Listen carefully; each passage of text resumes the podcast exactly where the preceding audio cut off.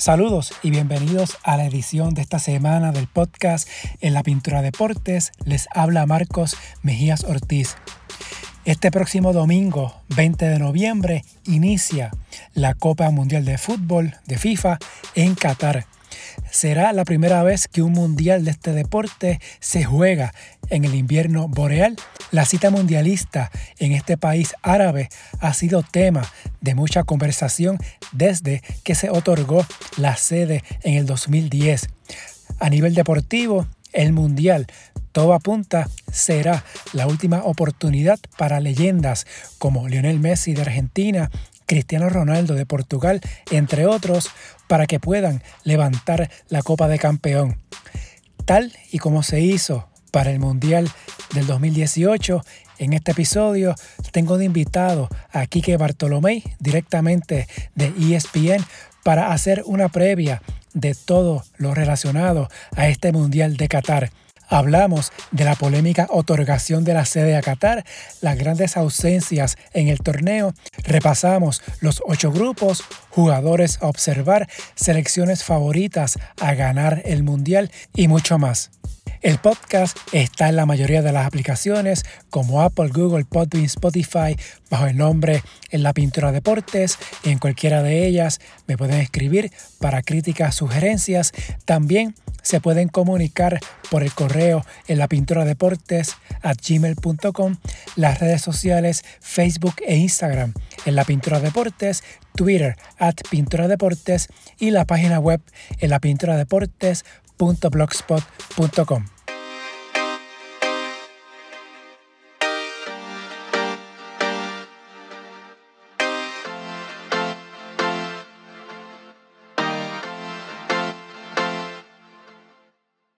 Hace cuatro años nos reunimos en mi antigua oficina. Ahora, cuatro años después, o, un poquito más de cuatro años después, nos volvemos a encontrar un poquitito para hablar del Mundial de Fútbol. Obviamente tengo que repetir mi invitado de hace cuatro años, Quique Bartolomé. Saludos, Quique, directamente de ESPN. ¿Cómo estás? Gracias, todo, todo bien, Marco, saludos. Con... Estamos aquí activos, con un poquito más de ganas que los últimos cuatro años.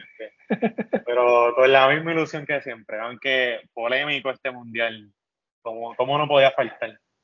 Sí, wow, hace cuatro años. No voy a decir qué oficina era y que tampoco lo diga. por si acaso algún día vuelvo para allá, pero con esto de la pandemia, pues me llevó a, hacer los podcasts de manera virtual. Pues, Exacto. Estamos hoy. Fíjate, hace, fueron el último mundial fue en verano. Estamos en noviembre. Está dando casi cuatro años y medio, más o menos. Exactamente. Del último mundial. Que, que, este mundial es el primero que se va a llevar a cabo en invierno. Usualmente es en verano. Que hay muchas cosas, ¿no? Relacionadas a este mundial. Está, obviamente, lo deportivo, que obviamente vamos a hablar de eso. Y también está lo extradeportivo. Y quizá en días recientes el Mundial empieza el domingo. Y en estos días, lo, más que ha sobresalido ha sido lo extradeportivo.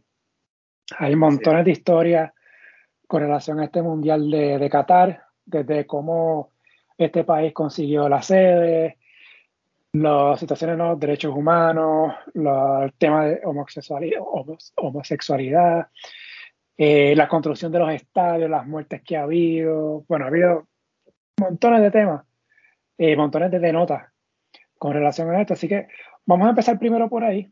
Eh, por esa parte, yo sé que ha habido muchos que, han hablado de esto. Hay otros que lo quieren evitar, pero es algo que, es obligado. Yo creo que. Sí, que hay que hablarlo, exacto. Yo sé que en deporte, ¿verdad? Nos fijamos mucho ¿no? en resultados, quién gana, quién pierde, quién es el que luce, quiénes son las, decepciones y cosas, y quién es el GOAT, quién es, quién es el mejor. Pero yo creo que en el deporte siempre hay, que tocar estos temas y hay que tener esa responsabilidad de por qué estamos aquí, ¿verdad? ¿Por qué se está tocando esto? Y antes de hablar en sí del mundial y las figuras clave, los grupos, los favoritos, etcétera, vamos a hablar de este mundial de Qatar. Eh, yo creo que empezando por el principio, siendo redundante ahí. El mundial de la, de la vergüenza, le dicen por ahí. Ajá. Nos vamos al 2010, que ahí fue que FIFA anunció las sedes del Mundial 2018 y este Mundial 2022. El 18, pues como sabemos, fue en Rusia, este va a ser en Qatar. Recordamos aquella famosa imagen de esta persona que tira esos billetes con Blatter ahí y está, esa foto con Blatter mirando y están los billetes cayendo. Así es, exactamente. Blatter anunciando la, la sede a Qatar y le dieron un golpe al, al nene grande. Me refiero a Estados Unidos, que estaba buscando la sede de cualquiera de esos mundiales, del 18 al 22, y le dan la sede al 18 a su principal rival, que es Rusia, esa esta del 22 a Qatar. Y llevamos, ya esto es un tema que lleva más de 10 años, ¿no? de por qué a Qatar, etc. Eh, este mundial, ¿por qué ha traído tanta controversia? ¿Por qué ha generado tanta discusión? No en lo deportivo, sino lo de afuera. ¿Por qué Qatar llama tanto la atención? Hay un documental en Netflix ahora mismo nuevo eh, interesante que explica lo que es la, la, eh, la mafia dentro de la FIFA. Y, en ese mismo documental eh, explica, explica, te lleva más o menos, bueno, no, no quiero decir ningún spoiler, pero, este, Marco, el, el, el primero que, que, admite que fue un error que se celebró este mundial en Qatar fue el mismo expresidente Platen, que, que para los que no lo sepan fue suspendido eh, por tema de corrupción. Estuvo casi 20 años al frente de la FIFA y él, él dijo que, que, fue un error dárselo a Qatar. Él prefería Estados Unidos, como mencionaste al principio. Estados Unidos era como esa, era el país grande que él quería, porque ese es el argumento de él. Él no, él no dice, esto no es tema de derechos humanos ni nada por el estilo. Él achaca que el error de dárselo a Qatar eh, fue que no es un país grande ni futbolero. Pero el tema y la polémica con Qatar, que han fallecido eh, miles y miles y miles de trabajadores en la construcción de los estadios, se trata más bien del tema de los derechos humanos, cosa que también vimos eh, con el Mundial de Rusia, con el de Sudáfrica, que estas amnistías internacionales llamaban la atención, el tema de los derechos humanos.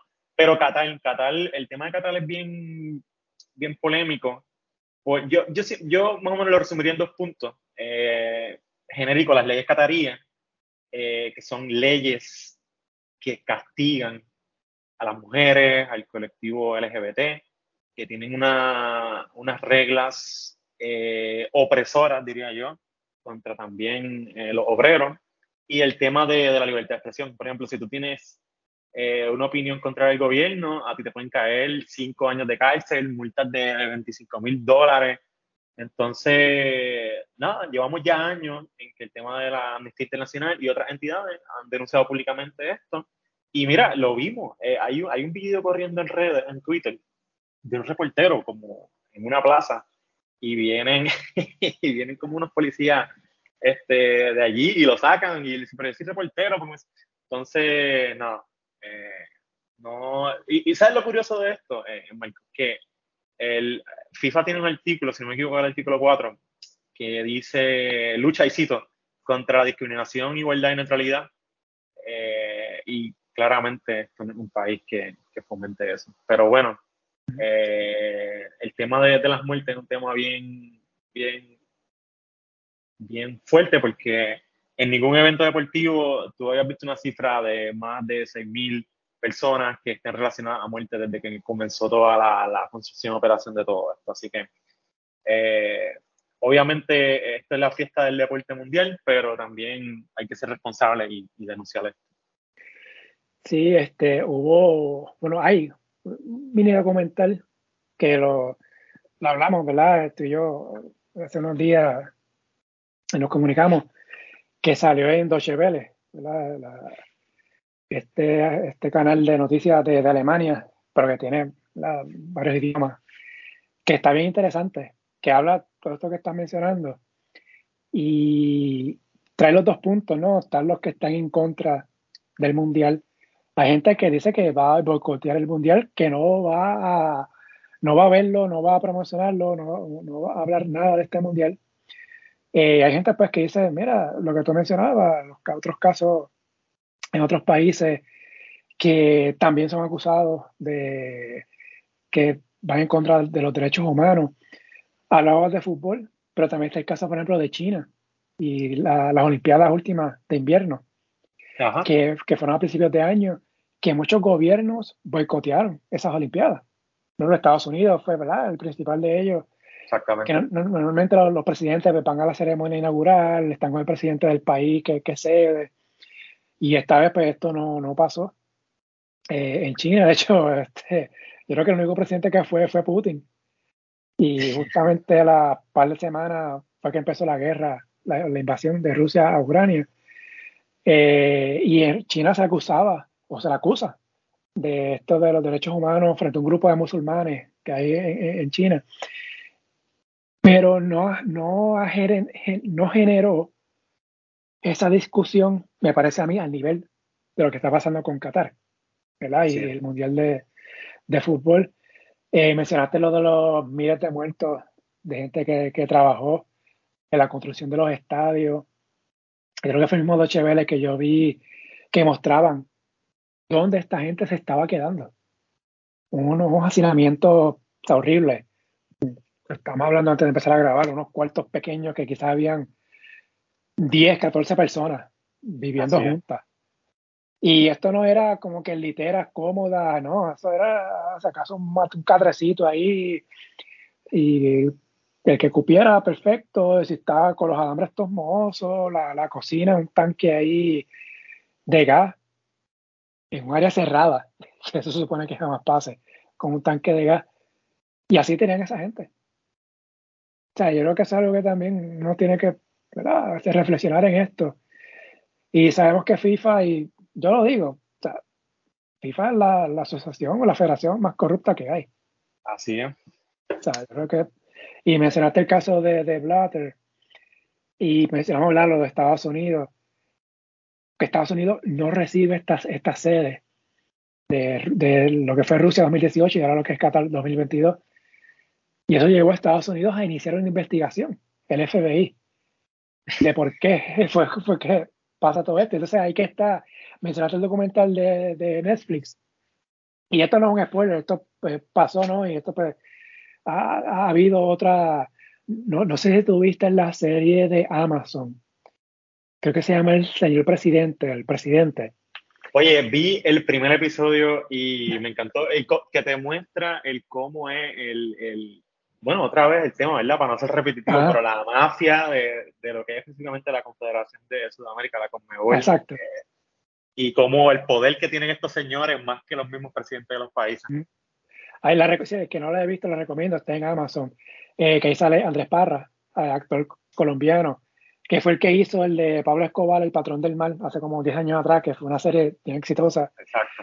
Eh, él sale eh, haciendo del presidente de la Federación de Chile. Buenísima. Eh, ese señor es un actorazo con, con, el acento chileno, que es muy difícil de, de imitar ese acento, pero bueno, brutal esa serie. La recomiendo. Y presenta eso mismo, la, la corrupción en la Conmebol. Ah, eh, que, que la, la, la, Confederación de, de Sudamérica. Pues en, en, esa serie se presenta lo mismo que, que, se que se presenta en este documental de Netflix al principio. Yo no lo he visto completo el de Netflix, vi el primer episodio, eh, empecé a ver, pero presenta esto, ¿no? Cuando en Suiza, en este hotel, llega la policía y detiene a toda esta gente, todos estos directivos de, de FIFA eh, y se los lleva por estos, estos eh, actos de corrupción. Y ahí esto eventualmente lleva a la salida de Blatter, a la salida de Platini como presidente de, de la UEFA. Eh, se la qué, qué, bueno que dice qué bueno que dice Platini porque hay, hay una la entrevista hay una entrevista de, de Blatter ahora que, que, salió suelto verdad de los, de los con Platini y él dice que ¿verdad? Lo que hablábamos, que Estados Unidos era el gran favorito para, para llevarse esta sede, pero que Platini tiene una reunión con un príncipe de estos herederos de Qatar y también con el presidente de Francia, y cómo esos votos decisivos de Platini que, por cierto, el que no sepa quién es Platini, Platini es una super leyenda del fútbol, o sea, uno de los mejores jugadores franceses de la historia. Eh, que después de esos votos que al final son decisivos para que Qatar se lleve esa sede, que Qatar le hace una compra de aviones a Francia equivalente como 14 mil millones, o sea, una cosa así que comparece como de película. Eh, me acordé ahora que dijiste Platini. Sí, no. Para que vean cómo se maneja esto. Sí, cómo se manejaba, no sabemos si ahora ha, mejorado un poco, pero cómo se manejaba. Como mencionaste, o sea, Platini, o sea, estas personas se le acercan a Platini y esta a su vez se acerca al presidente de Francia, Sarkozy, que era presidente en ese momento de Francia. o sea, a ese nivel, a ese nivel estamos hablando. O sea, esto no es solamente hablar con los que votan, este, que toman la decisión de votar en FIFA, ¿no? O sea, involucra a presidentes de países. O sea, que esté una mafia. Eh, y, que lo estamos viendo, y uno, uno, cree que eso ya pasó, pero uno lo sigue viendo de cerca. Por ejemplo, el, el equipo, el Paris Saint-Germain, donde hoy juega Lionel Messi. el tema de Mbappé, que es como el, el jugador de verdad, el, el, heredero el trono de Messi Cristiano, Mbappé, Haaland.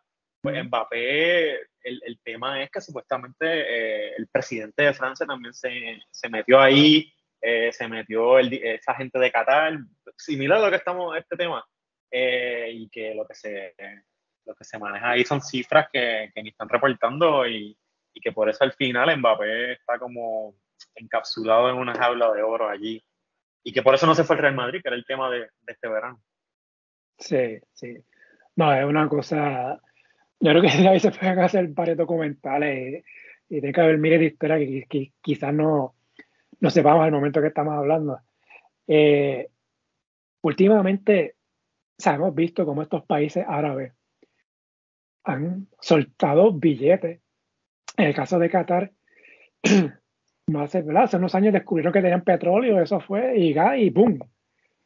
Ese país ha dado un salto económico increíble al, punto de que estamos hablando que tienen un mundial de fútbol. Exactamente. Y se parece mucho el caso de Arabia Saudita, que alejándonos un poquito ¿no? del fútbol, los que siguen esta época saben que a mí me gusta también la lucha libre. Y Arabia Saudita lleva ya varios años haciendo shows de lucha libre de WWE en Arabia Saudita.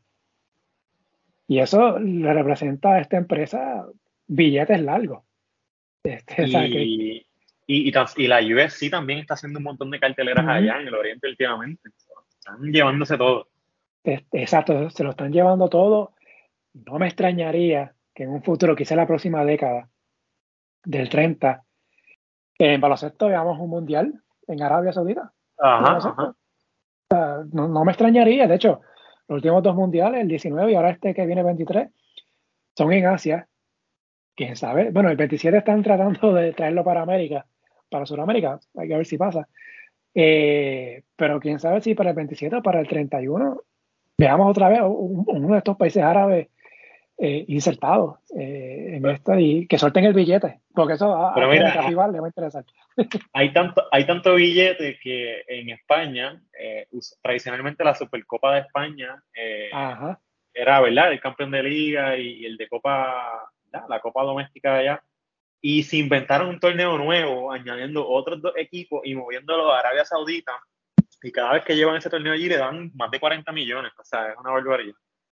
Estamos hablando que, que es un torneo de un país y te lo llevas para el tuyo. Exacto. Imagínate hacer la Supercopa de Puerto Rico entre Ponce y Santurce y hacerla en, exactamente allí en, en Islas Vírgenes o en, no sé. O sea, uno mira eso y quizás no se fija solamente en lo deportivo y el juego, pero eh, a veces esto puede ser medio peligroso también, ¿verdad? Estas cosas sí, sí, sí, pasan así. Eh, en días recientes, que lo recomiendo, el podcast del Post, de Washington Post en español, ha sacado varias historias cortitas, pero relacionadas al Mundial. De hecho, esta semana, que yo no lo sabía aquí, que la, las tarjetas, la historia de las tarjetas amarillas y rojas en fútbol. Ajá, ajá. Eso empezó en los 60, sus inicios fueron en los 60, pero comenzó en el 70, en el Mundial de México. Yo no sabía eso. Yo pensaba que la tarjeta llevaba años en el fútbol. Y fue este, este, esta historia con Chile, un juego de Chile-Italia en el Mundial de 62. Luego pasa algo ocurrido en el, Mundial de 66. Y ahí pues se, se, sugiere que haya que existen las tarjetas, ¿verdad? Tarjeta amarilla, amonestación, tarjeta roja, expulsión.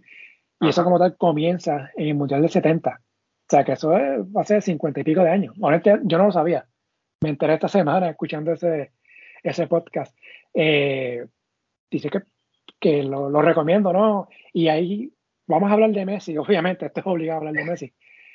Hay otro, otro podcast que sacó NPR, eh, estoy buscando por aquí rapidito cómo es que se llama, que lo, que lo recomiendo, que es interesante, ¿no? Porque eh, este debe ser el último mundial de Messi. Eh, buscando por aquí rapidito el nombre. La última copa.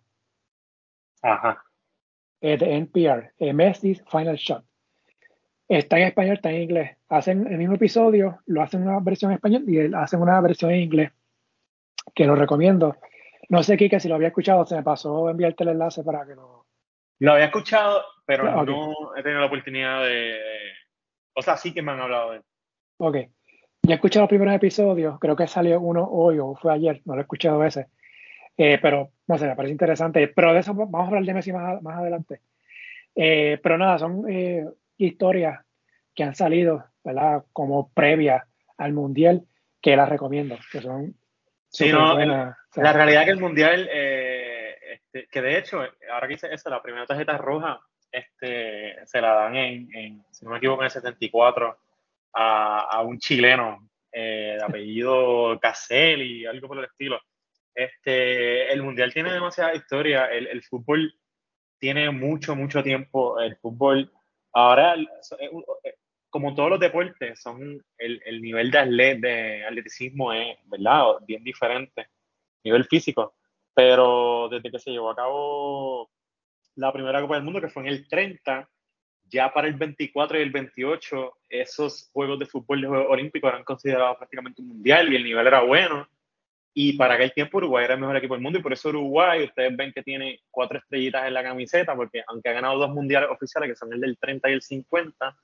ellos ganaron el 24 y 28, esos Juegos Olímpicos son considerados mundiales y por eso tienen las cuatro estrellitas en la camiseta. Ahora cuando vean un juego se van a dar cuenta. Eh, y que el nivel era, en verdad, la historia de los mundiales es, fascinante. Si tienen chance de, como tú dices, esos podcasts, escúchenla porque siempre hay historias muy buenas. Sí, sí.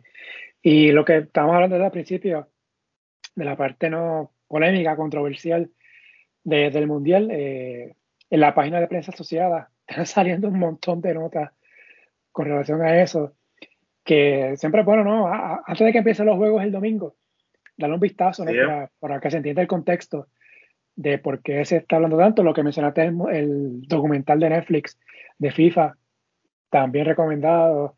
Eh, la serie que mencioné de Amazon, eh, aunque es una serie eh, actuación, no, son actores, pero fue una historia real. lo, lo, lo, que pasó, pues, lo, lo, llevan, ¿verdad? En, forma de, de, historia, de, de serie, por decirlo así, al streaming, que lo recomiendo también, así que si les interesa, ¿no? Aprovechen, el, el, mundial dura un mes, así que pues, creo que hay, hay tiempo para, para ver todas esas cosas. Eh, no sé si agregar algo más, Kike, de esa parte, pero entonces ir, de lleno a lo, sí, a, lo, a, lo, positivo, exacto. Exacto. Mencionaste eh, el Mundial, primero que se juega en el invierno para nosotros, ¿verdad? La, la parte norte del planeta. Eh, sabemos, ¿no? La, la, cuestión de las temperaturas y eso, pero yo, yo quisiera preguntarte, el hecho de que se celebre ahora, que interrumpe los torneos de las ligas. Normalmente el mundial siempre ha sido en verano y pues a veces pues muchos equipos, o las ligas más bien, se definen a veces en abril o en mayo y a veces jugadores como que bajan un poquito el, el ritmo y termina su liga y tienen que sacar un par de semanas libres para entonces reportarse a su selección. Aquí es distinto. Aquí termina la, termina, pararon las ligas. De hecho, Francia e Inglaterra pararon el domingo, el sábado, algo así. Sí, o sea, es tan, es tan raro ver que la semana pasada habían juegos todavía de liga y sí. ahora a otros mundiales es súper surreal. O sea, el domingo, el domingo fue que jugó el PSG, Messi estaba jugando, y ahora el miércoles de la semana que viene va a estar jugando con Argentina en un mundial, como que sí, un poquito raro eso. Eh, ¿Es beneficioso, como tú miras esto, de que lleguen los jugadores con ese ritmo de, de juego de liga al mundial? ¿Es beneficioso? ¿Perjudica? Bueno, uno lo puede ver de, de dos maneras. Eh, usualmente cuando llegaba el mundial, eh, estos jugadores, ¿verdad? Llegaban ya después de una larga temporada. Recuerden, estas temporadas de clubes son, empiezan desde de agosto y corren hasta, hasta mayo. Eh, pero muchos de esos jugadores se eliminan, ¿verdad? O quedan campeones en sus países y pueden descansar un poquito. Pero ahora el punto aquí curioso es cómo, porque estos jugadores han tenido que hacer como dos temporadas en una, porque usualmente tú como atleta me imagino que te preparas para llegar físicamente a tu mejor nivel en marzo, de esa fecha. Ahora estos jugadores, y por eso estamos viendo jugadores como Messi, Neymar, que están en su pick ahora mismo físico de la temporada, como, como cuando se acaba el Mundial, ahora van a volver otra vez a sus equipos, cómo eso va a afectar, no lo sabemos. Eh, por eso digo que lo podemos ver de dos maneras. Podemos decir, ok, fine, estos jugadores llegan en su pick porque están jugando hace varios meses ya con sus equipos, no es como que vienen de vacaciones. Y lo puedes ver también de otra manera, que físicamente es un atropello porque estos jugadores no van a jugar mundial solamente, van a jugar partidos de su liga, partidos de la Copa de su liga, más partidos de las Copas Europeas. Entonces, ¿cuántos partidos están jugando? Eh, por lo menos, lo que sí me gusta es que este tipo de jugadores como Messi, como Neymar, ¿verdad? que son grandes figuras de, las que vamos a ver en el Mundial, están físicamente a tope. O sea, vamos a ver, eh, pero tú vas a tener selecciones que no tuvieron ni amistosos siquiera para poder llegar a este Mundial. Eh, estaba leyendo esa, de Estados Unidos que Estados Unidos es un equipo que tiene muchas figuras jóvenes en, equipos importantes de Europa. Estados Unidos se ha perdido el último Mundial. Y, y se están quejando el, el, el, entrenador de que pues el desafío de tú poder preparar el primer juego inaugural sin ni siquiera tener un fogueo con tus jugadores. Así que esa parte también es mala.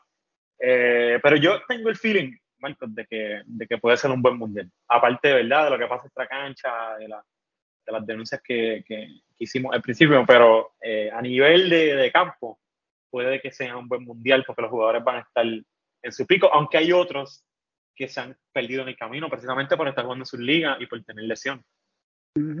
Sí, de eso vamos a hablar eh, ahora. Sí, yo, pienso lo mismo. Yo creo que entre lo negativo y lo positivo, el hecho de que se estén jugando las ligas, todos estos jugadores, como mencionaste, ya en buena condición física. Y yo creo que no. Y creo que vamos a ver un buen nivel de fútbol eh, desde ese punto de vista. Así que, claro, los equipos que llegan hasta el final, a los primeros cuatro lugares, van a tener siete juegos en, un mes. O menos. Exactamente. Exactamente. Y que también, hay que ver también cómo las propias selecciones manejan eso, sobre todo en la fase de grupo. Bueno, mencionaste lo de las ausencias. Este mundial. De países y jugadores, definitivamente. Exactamente. Eh, yo tengo dos en la mente. Early Haaland, como jugador. Eh, Noruega no clasifica al mundial. Yo creo que quizás eh, es la, baja más grande de jugador para este mundial. Hay otras por lesiones, y menos que me, me comentarás ahora. Y como equipo, nuevamente, que hace cuatro años hablábamos de Italia. Como Italia, Estados Unidos se habían quedado fuera. Y recuerdo que hablamos que de Italia y Estados Unidos, a mí me sorprendió más que Estados Unidos se quedara fuera que Italia, porque Italia, eh, momento, pues juega en Europa. En Europa sabemos que el nivel es altísimo. Sí. Y Estados Unidos, pues jugando con CACAF, pues de los, de los equipos principales, de las finales principales. Y ahora para este, Estados Unidos sí clasificó. E Italia, campeón de Europa, se queda afuera. Quisiera ir primero con los jugadores, para entonces después hablar de selecciones. Eh, de jugadores, eh, aparte de Haaland, ¿qué otros jugadores no van a estar en este mundial? Bueno, por ejemplo, eh, Francia, que es la vigente campeona, tiene dos bajas importantísimas en el medio del campo, que eran dos jugadores que iban a ser titulares, ¿verdad? Del cuadro, que eran Pogba, ese nombre lo, conocemos bien de hace tiempo, y Kanté es un jugador, que un centrocampista que se llama de contención, que son los que rompen juego, los que hacen el trabajo sucio. Y es una baja súper importante para Francia, eh, que ahora, aunque es el campeón, va a tener que, que confiar en, en, el, en el mediocampo hoy en día, que son unos nenes del Real Madrid, que son Camavinga y Chouameni, que están llamados, ¿verdad?, a ser ese, eh, esos grandes jugadores, pero que no es lo mismo, son, son bajas fuertes. Eh, eso por lesiones. También Francia tenía un chamaco, en verdad que Francia es, un equipazo y son todos, hoy en día el, el principal exportador de, de talento en, en, Europa. Tenían un chamaco que se llama Kunku, que estaba llamado a ser como una de las, eh, ya, ya una figura porque su valor eh, ronda en más de los 100 millones si, si un club lo quiere comprar y juega en Alemania pero eh, estaba llamado a ser una de esas figuras que en el Mundial, ¿sabes que en el Mundial siempre es un gran vitrina para los jóvenes para, ok, llegué. Eh, y también se lesionó ahora en un entrenamiento y no va a estar. Pero, más allá de lesiones, por ejemplo, caras conocidas que no vamos a ver cuando esté viendo el juego y, y, se pregunte por qué no está. Sergio Ramos, por ejemplo. Sergio Ramos, capitán de España, capitán por muchos años del Real Madrid, eh, el entrenador de, de España no lo llevó, Luis Enrique, decidió no contar con él en el proceso. Eh, también Brasil, eh, su delantero que era Firmino, que fue en el Liverpool, tampoco va. Eh, Alemania no va a tener su delantero, Timo Werner. Este, había un lateral derecho, defensor de Inglaterra, que estaba también llamado a ser una de las figuras que brillaran, Rhys James, que juega en el Chelsea, tampoco va. Este, y de caras que, que conocemos de, de nuestro continente, Colombia es un gran ausente del mundial. No vamos a ver a James Rodríguez, no vamos a ver a Ramel Falcao. Este, pero yo creo principalmente la de Haaland, la de Haaland de Noruega, porque Haaland, eh, si no han tenido la oportunidad de, de ver un partido de, de, ese muchacho, que es un es gigantesco, debe medir como 6'3, 6'4, en el fútbol hay cosas raras, es, es, un fenómeno y hoy en día es el mejor jugador del mundo con Mbappé, obviamente tenemos a Messi todavía, pero el que no está en el mundial, claramente eh, algo fuerte, pero que posiblemente lo veremos en el próximo, porque, y hablaremos luego de eso, se van a expandir los equipos. Pero gran baja, definitivamente, Alan. Sí, eso es como si Messi no hubiese estado activo en el 2010.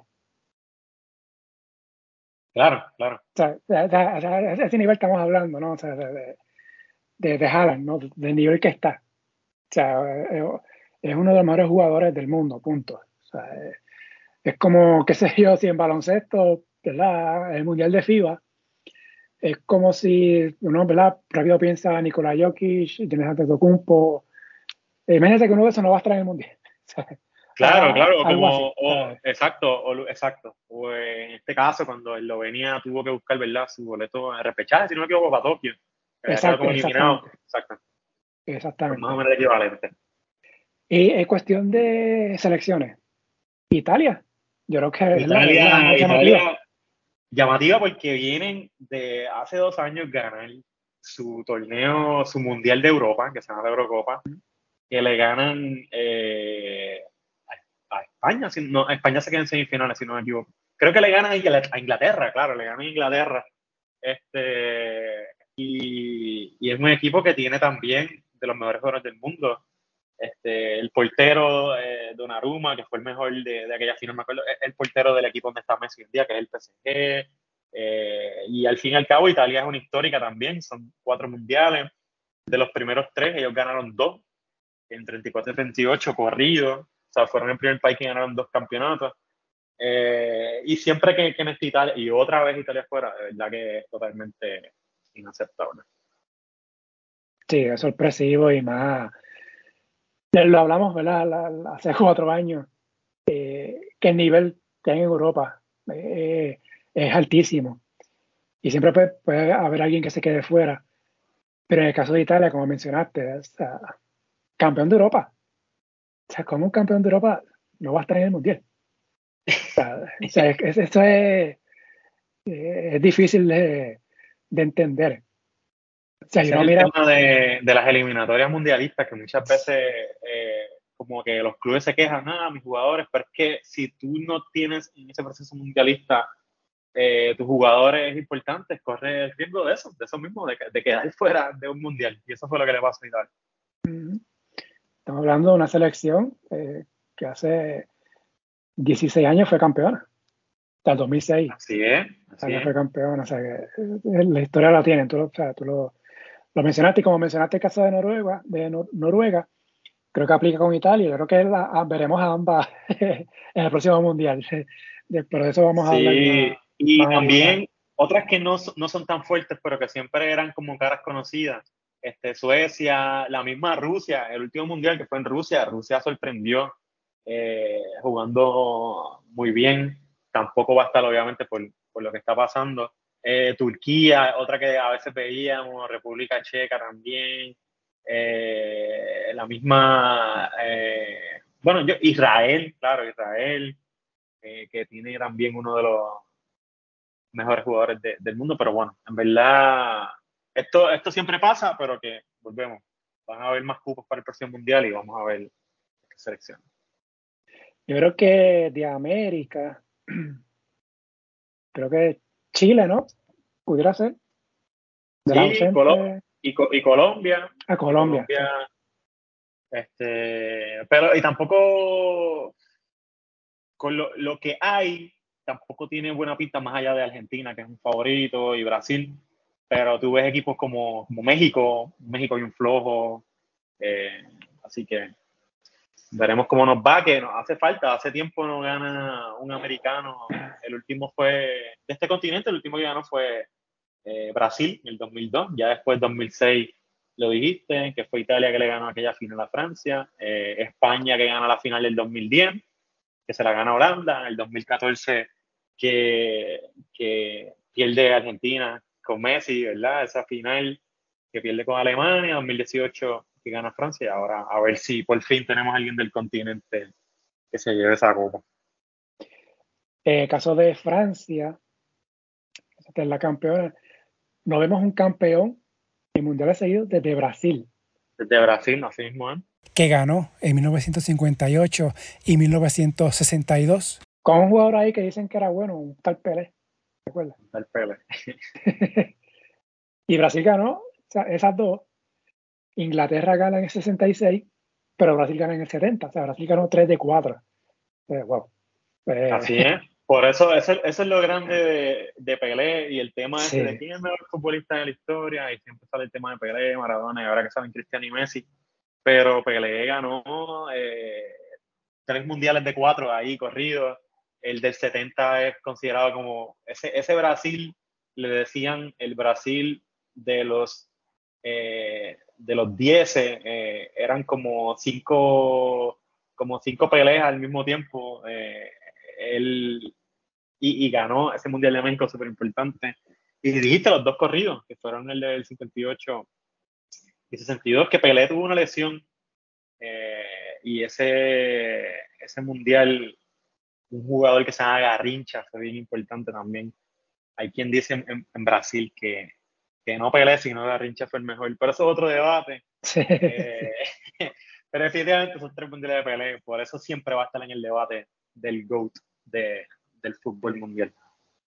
Y caso de Brasil, Brasil es el último que ha estado en al menos dos finales consecutivas. de hecho, fueron tres, 94, 98 y 2002 ganó 94, ganó 90, 2002, 98. Ahí ganó Francia. La pelea con Francia, ajá. Así es. Estaba supuestamente Ronaldo Nazario enfermo. Hay muchas historias de ese juego y cómo gana Francia con Zidane. Sí. Que es para que, ¿no? que, que, que es bien difícil. O sea, ganar mundial consecutivo por todo lo que implica, ¿no? Un torneo de cada cuatro años, un torneo que es corto, siete juegos en un mes, Así es. ¿Qué cosa puede pasar? Para que vean que, a ver, vamos a hablar de esos más ahorita, ¿no? Los, favoritos, pero que no necesariamente esos favoritos significa que van a estar ahí. Pues, Aquí cualquier cosa eh, puede pasar. Entonces, aquí vamos a hablar entonces de los grupos. Eh, son 32 selecciones divididas en 8 grupos de 4 cada uno.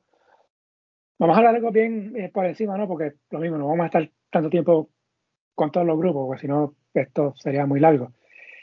El, el, grupo A, como es la tradición, el local Qatar está aquí, Ecuador, Senegal y Países Bajos. El domingo es que inicia el Mundial, precisamente Ecuador ante Qatar. De a modo de somero, este grupo A, eh, uno lo mira, eh, pues, ¿quién de aquí? De, podrían ser los, los clasificados, clasifican dos de cada grupo.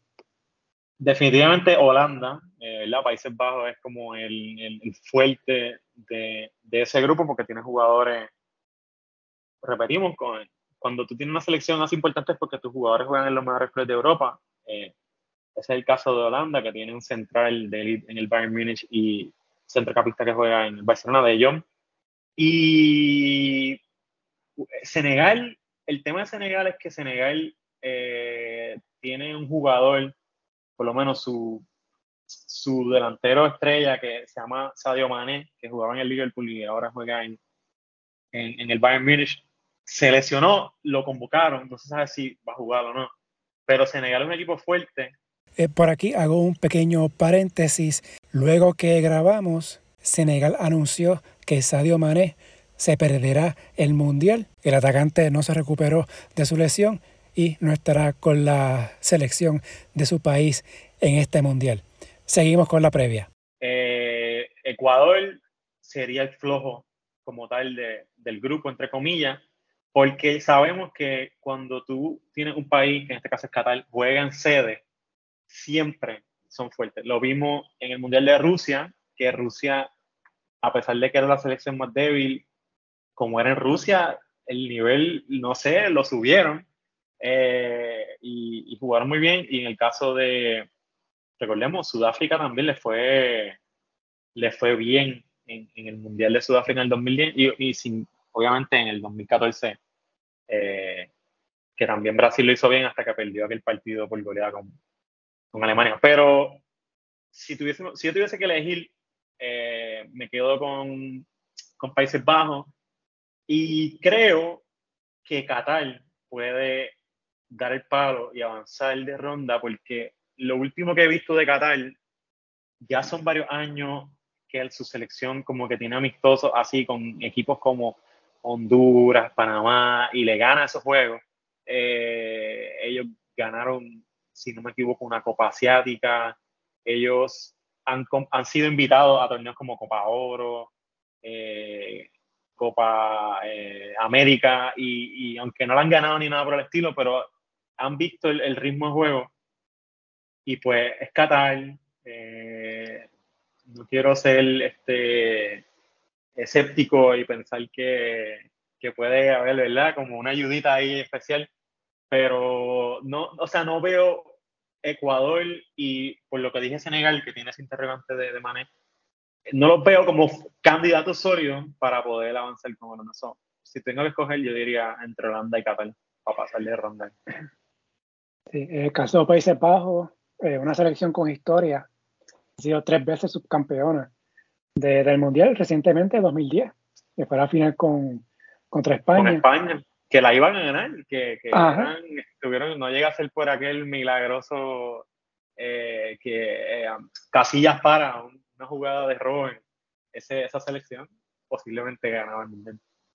Y entonces el Mundial siguiente en Brasil fue tercer lugar. Así que no clasificó a Rusia, pero o sea, Holanda tiene su historia, ¿no? Es un país que, que sus selecciones tienen eh, un buen resumen en estos de mundiales. Eh, Senegal, con Mane que lo mencionaste, ganó en África, creo que fue a principios de año, si no me equivoco. De Qatar, eh, yo asumo que este mundial se anunció en el 2010.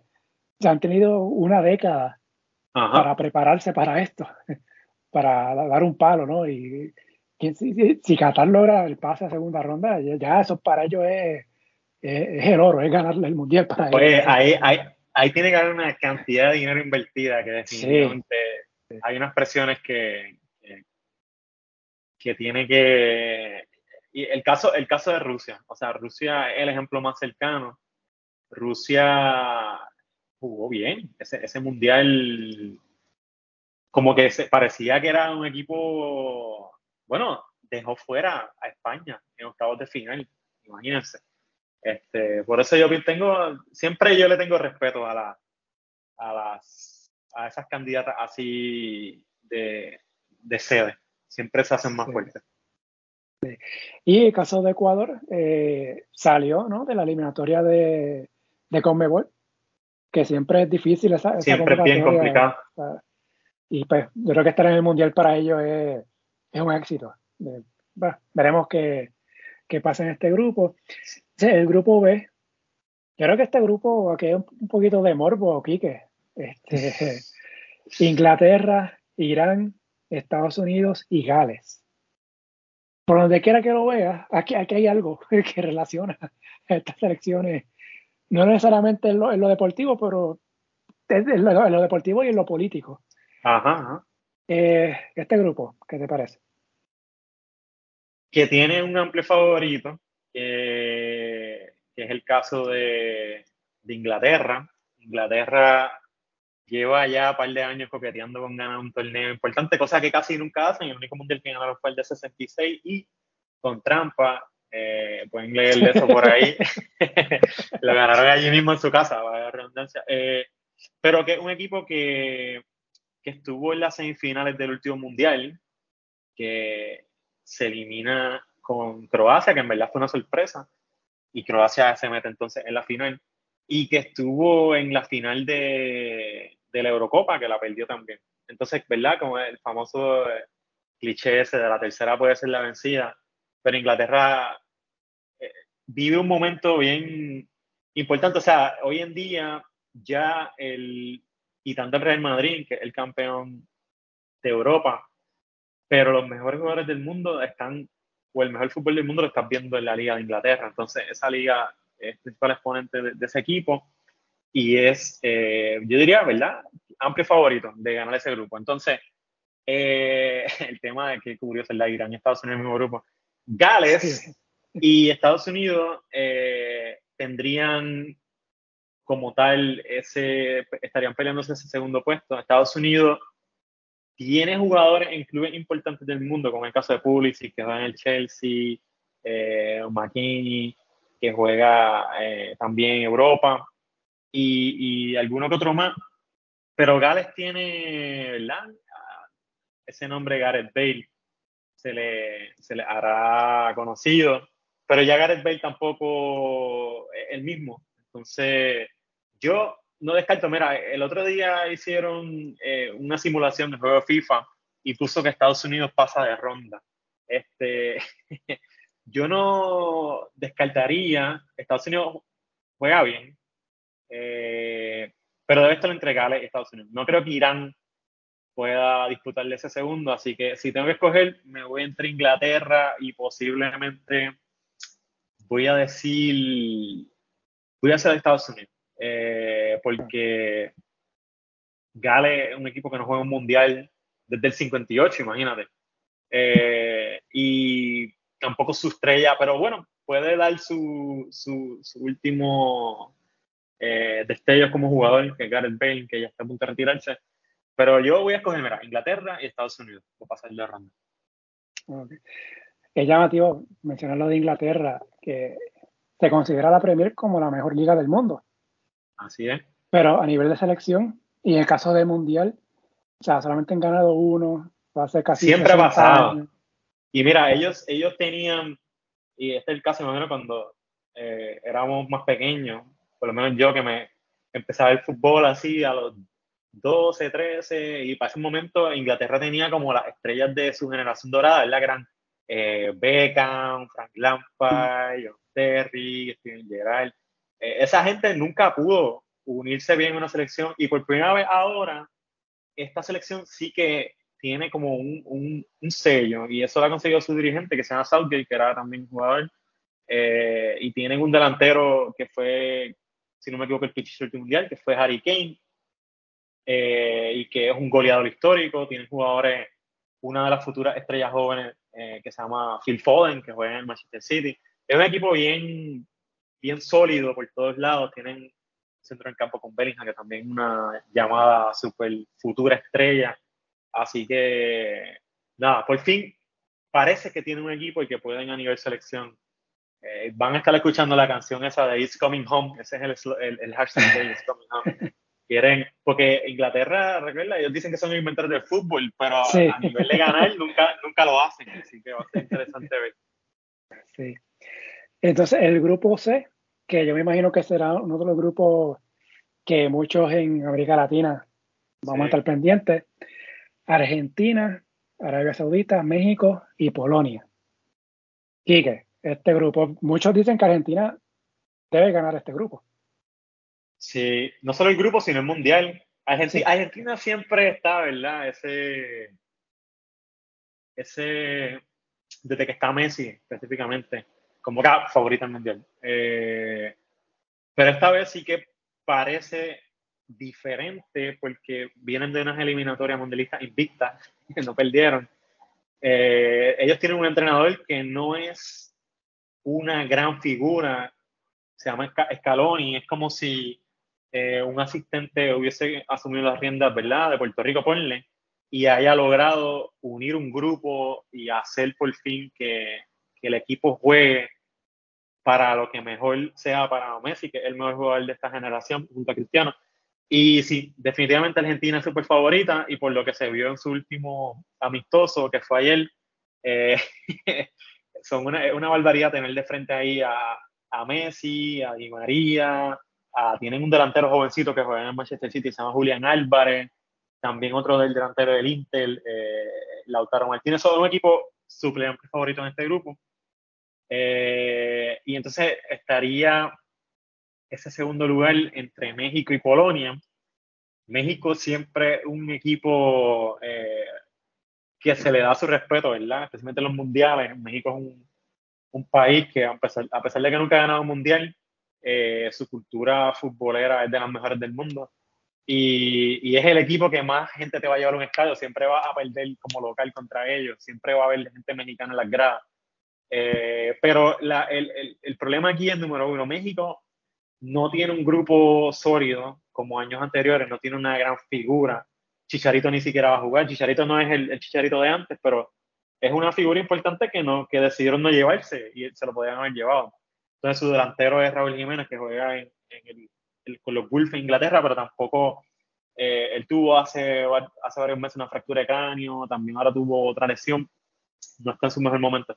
So, Polonia tiene a uno de los dos mejores delanteros del mundo, que es Robert Lewandowski, hoy en día delantero de, de Barcelona. Así que si te van a escoger eh, Argentina y Polonia, no creo que México eh, le dé para ganarle a Polonia, definitivamente. Aunque México históricamente es un equipo importante, pero tú tienes a alguien como Lewandowski y además Polonia también tiene otros jugadores en el resto de equipos. Y México no tiene al Tecatito Corona, que era una gran figura también, que pintaba ser un gran mundial. Sí tiene el Chucky Lozano, que tiene una, o sea, llega con una mentalidad ganadora. ¿Por qué ganadora? Porque él juega en un equipo de Italia, el Napoli, que está teniendo la mejor temporada prácticamente desde que jugaba Maradona allí. Y está jugando muy bien en la Champions, está jugando muy bien en la, en la Liga Italiana. Así que puede ser esa gran figura. Pero Polonia y Argentina son mis candidatos a avanzar ahí. El grupo D, eh, Francia, el campeón, Australia, Dinamarca y Túnez. Importante este grupo D, eh, estamos hablando del grupo C con Argentina, ya que en octavos de final se cruzan estos grupos, el C y el D, el primero con el segundo. Si ocurre una sorpresa, se supone que Argentina gana el C, se supone que Francia gana el D para se ocurre una sorpresa y uno de esos dos cae segundo, se estarán cruzando, se podrán cruzar en, en esos octavos de final. El grupo de Quique, que está el campeón eh, Francia. Pues Francia es el favorito, eh, indiscutiblemente, es el campeón, es el equipo que tiene eh, a la gran, gran, gran, gran figura, el que se dice que es el mejor del mundo actualmente, que es Kylian Mbappé. aunque Messi ha subido otra vez el nivel, de hecho, compañero de Messi en, el Paris Saint Germain. Eh, es un equipo que tiene, como dije ahorita, los franceses tienen esa ventaja de que tienen muchos jugadores con, con raíces africanas y, físicamente una selección bien cómoda porque son grandes, fuertes, rápidos, talentosos también. Eh, una selección, eh, como dijimos, también histórica, ya ha ganado múltiples mundiales. Así que Francia es la gran favorita. Y tengo a Dinamarca, no tan solo pasando como, como segunda de grupo ahí, pero creo que Dinamarca es como el gran subestimado de este mundial que puede llegar lejos, lejos, como hizo Croacia en el último mundial.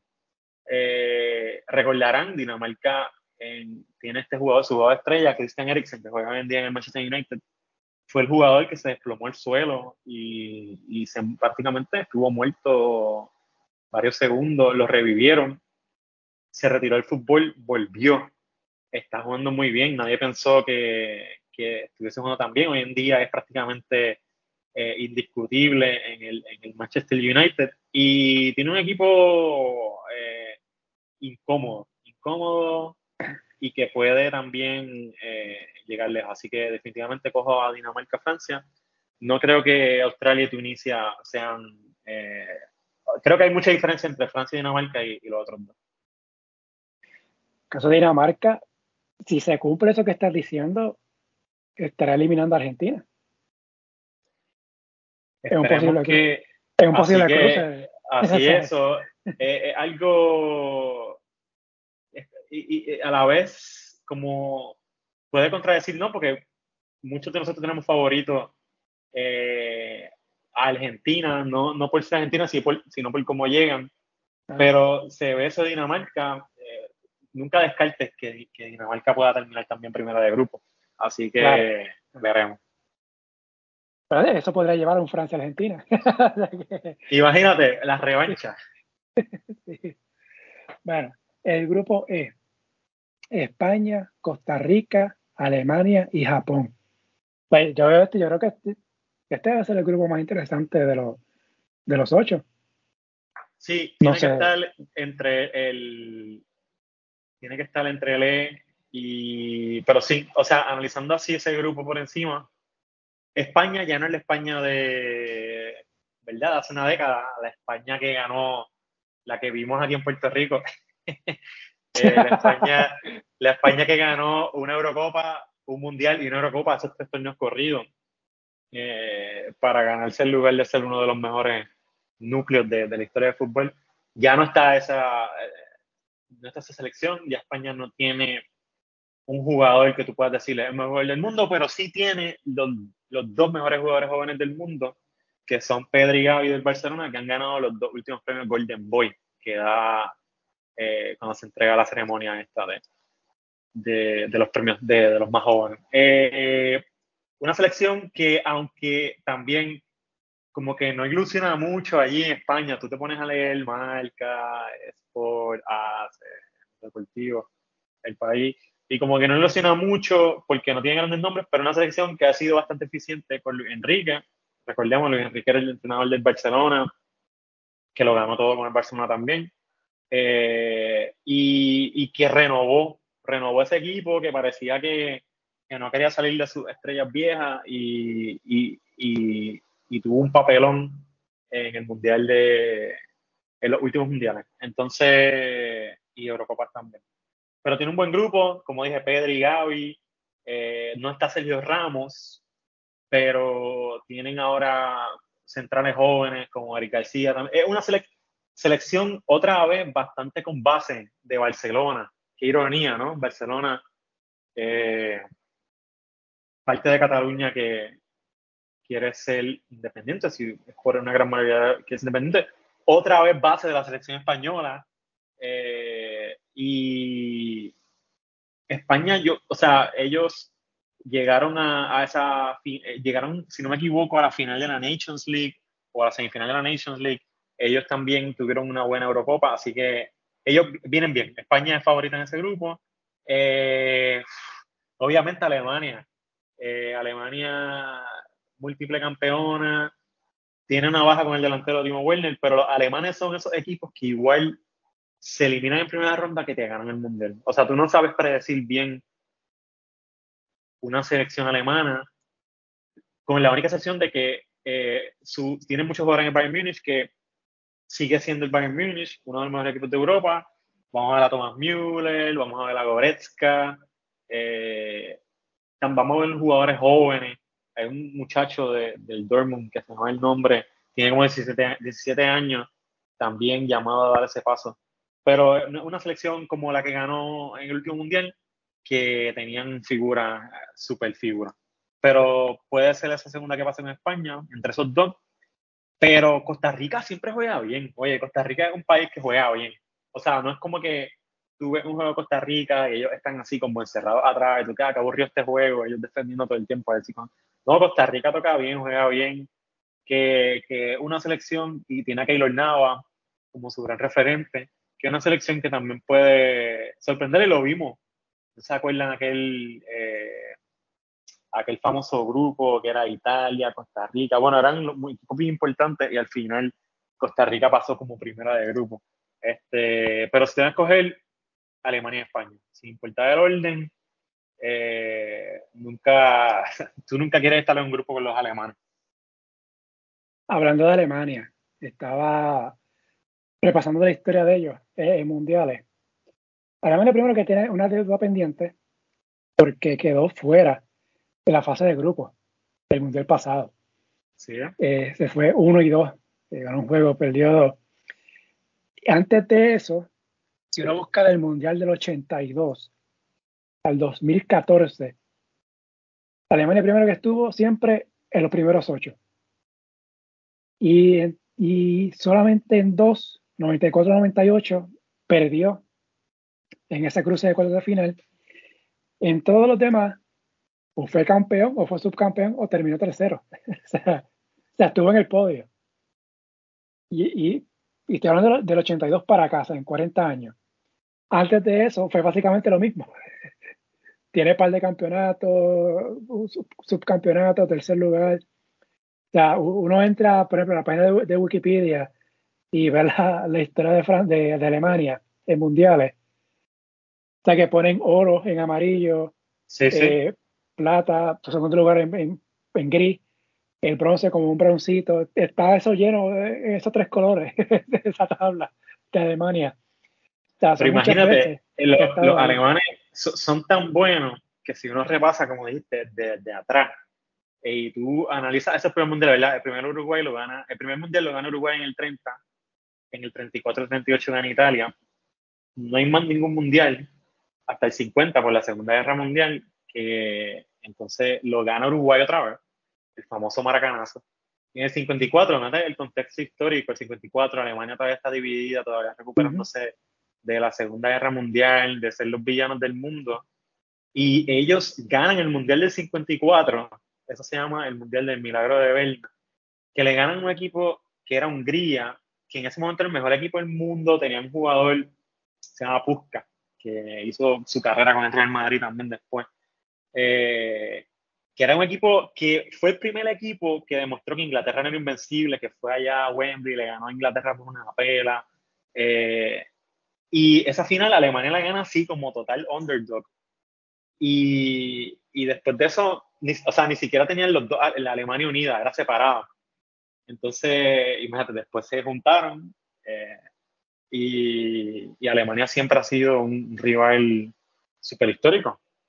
Que recordemos, si, si gana otro, ya empata con, con Brasil. Sí, veremos entonces qué, qué pasa en este grupo.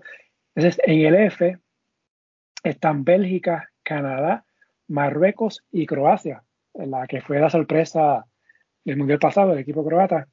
Este grupo F, aquí, ¿qué? Bélgica es el gran favorito. Bélgica tiene una base de jugadores que creo que es como que su última gran oportunidad junta, que la encabeza, aunque no está en su mejor momento, en Hazard.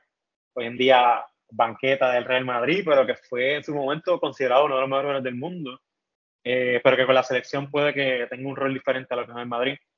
Con Kevin De Bruyne, que es un centrocampista hoy en día considerado el mejor, el mejor eh, eh, centrocampista del mundo, repartidor de juego, de asistencia, de lo que sea. tienen un delantero súper peligroso que es gigantesco, Lukaku, este, es la gran favorita en, ese grupo, que también tiene a Canadá, estamos viendo a Canadá en este mundial, Canadá tiene eh, un lateral, bueno, Canadá fue la mejor selección de nuestra área, mejor que México, mejor que Estados Unidos. Eh, Alfonso Davis, lateral de, del Bayern Múnich, jugó en, en, segunda, o sea, hubo gente que tuvo la chance de ver a ese chamaco jugando en segunda división de Estados Unidos y llegó hasta donde está hoy en día. Y es una selección buena. No sé si le dé para ser mejor que Croacia. Croacia, el tema de Croacia es que Croacia, pues ajá, tenemos eh, Luka Modric, que es el gran, ha sido el único jugador eh, en el mundo, aparte de ahora Benzema, que pudo ganar un balón de oro entre medio de Cristiano Ronaldo y Messi, Luka Modric, pero que Luka Modric ya, este último torneo internacional, eh, ya tiene mucha edad, ya no es el mismo. Eh, así que, no sé, puede estar entre, entre Croacia y, y Canadá. Mm, Marruecos dudo que pueda competir ahí, así que Bélgica creo que va a ganar todos los partidos. El grupo G de Brasil, Serbia, Suiza y Camerún de este grupo. Brasil, uno de los favoritos del mundial. Eh, Neymar, Neymar tiene pendiente ese mundial también. Neymar es un jugador histórico que todavía no lo podemos sentar en la misma mesa de Pelé, ni de Ronaldo Nazario, ni de esas leyendas de, de Brasil, porque quizás le falta esos mundiales y él viene de perder una Copa América contra Argentina. Puede que este sea el gran chance, ¿verdad? Si tú le das a escoger, ¿quieres perder la Copa América y aún así ganar el Mundial? Brasil siempre es favorito en el Mundial, es el máximo ganador. Eh, en este grupo, pues, obviamente, también súper favorito. Serbia es una selección, fíjate, que puede ahí meterse como segunda de grupo, incómoda también, eh, delanteros buenos. Y el tema Suiza, otra selección que siempre son como que te pueden dar un palo, lo vimos cuando aquella España que quedó campeona del mundo, Suiza fue el, único que le, que le, ganó en el partido inaugural. Eh, y Camerún, pues los equipos africanos siempre también son, puedes esperar muchos de ellos o, o, no, o sea, tú no hay, no hay como una media. Y con equipos africanos siempre debes tener cuidado también, así que, pero no creo que Camerún pueda ser mejor que Serbia y pues, Brasil obviamente es súper favorito en ese grupo. es el gran mundial, puede ser el gran mundial de Neymar que desde que se fue del Barcelona como que había bajado un poco el nivel, pero está este el mejor Neymar desde hace mucho, mucho tiempo. Tiene números similares a los de Messi, los dos están súper bien. Se nota que es año mundial y Neymar puede, puede hacer. Recordemos, Neymar tiene siempre deuda en los mundiales, siempre pasa algo aquel, aquel que, que, no pudo jugar pues se lesionó, que, que, que, no pudo jugar aquel partido contra Alemania. Así que nada, Brasil definitivamente favorito, que va a llegar lejos, lejos, lejos en este mundial. De hecho, menciona Brasil llegando lejos. Brasil, su último campeonato fue en el 2002. Eh, luego de ahí, 2006, 2010, 14 y 18, llegó al menos a cuartos de final, primeros ocho. En el 14 eh, fue sede, llegó cuarto lugar, o sea, llegó hasta semifinal.